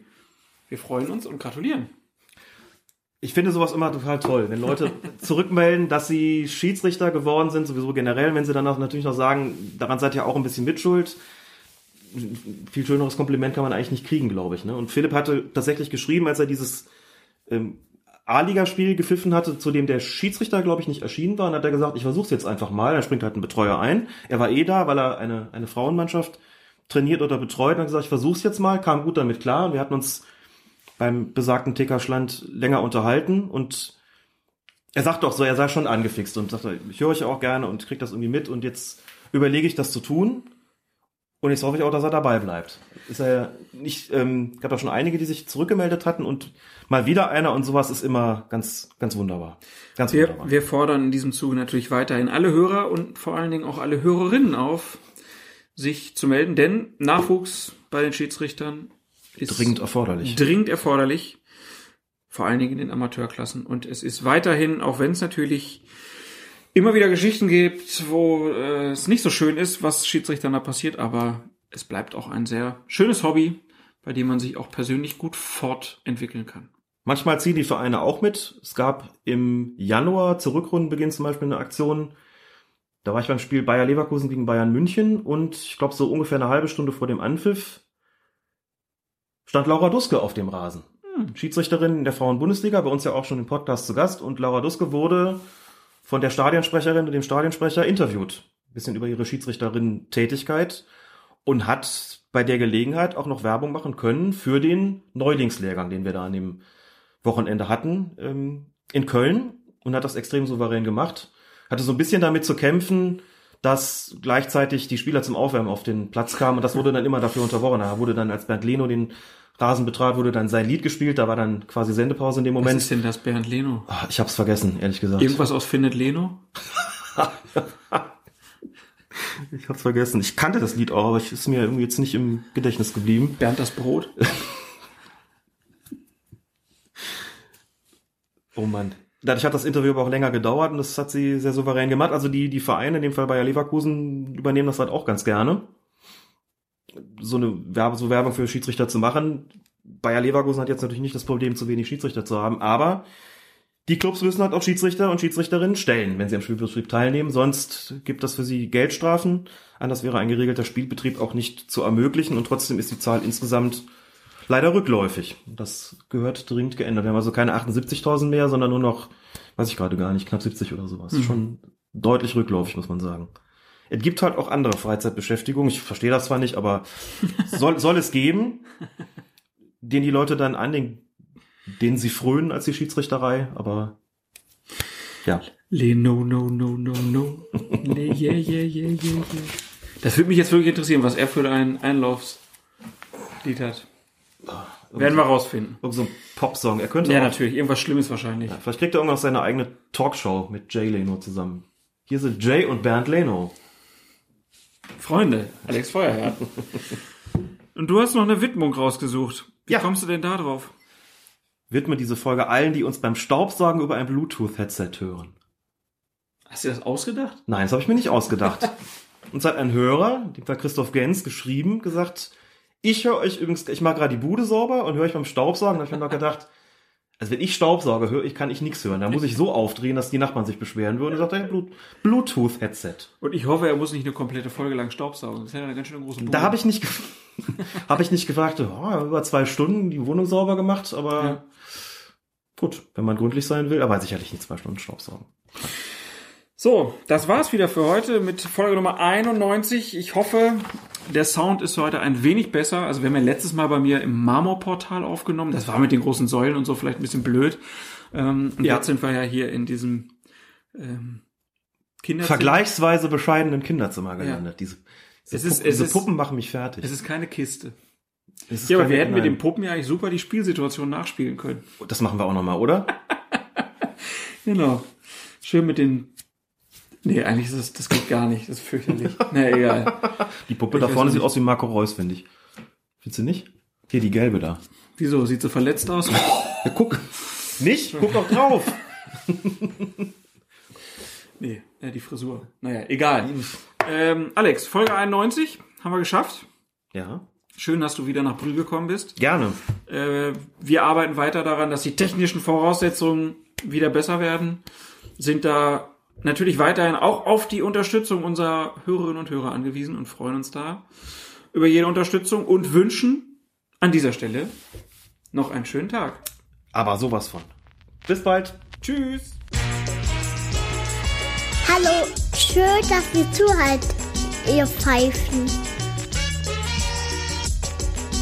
Willkommen zu Colinas Erben. Den Schiedsrichter-Podcast. Mit Alex und Klaas. Er muss Designer sein, Designer sein des Regelwerkes. Ich pfeife so, wie ich das. Er muss, er muss, er muss einfach das zeigen. Das zeigen wie ein Dirigent. Ich, ich, ich, ich sage immer wieder, du musst heute, du musst eine, ein Dirigent sein, der einem Wiener Philharmoniker zeigt, wie man Wiener Walzer spielt. Und da muss das rüberkommen.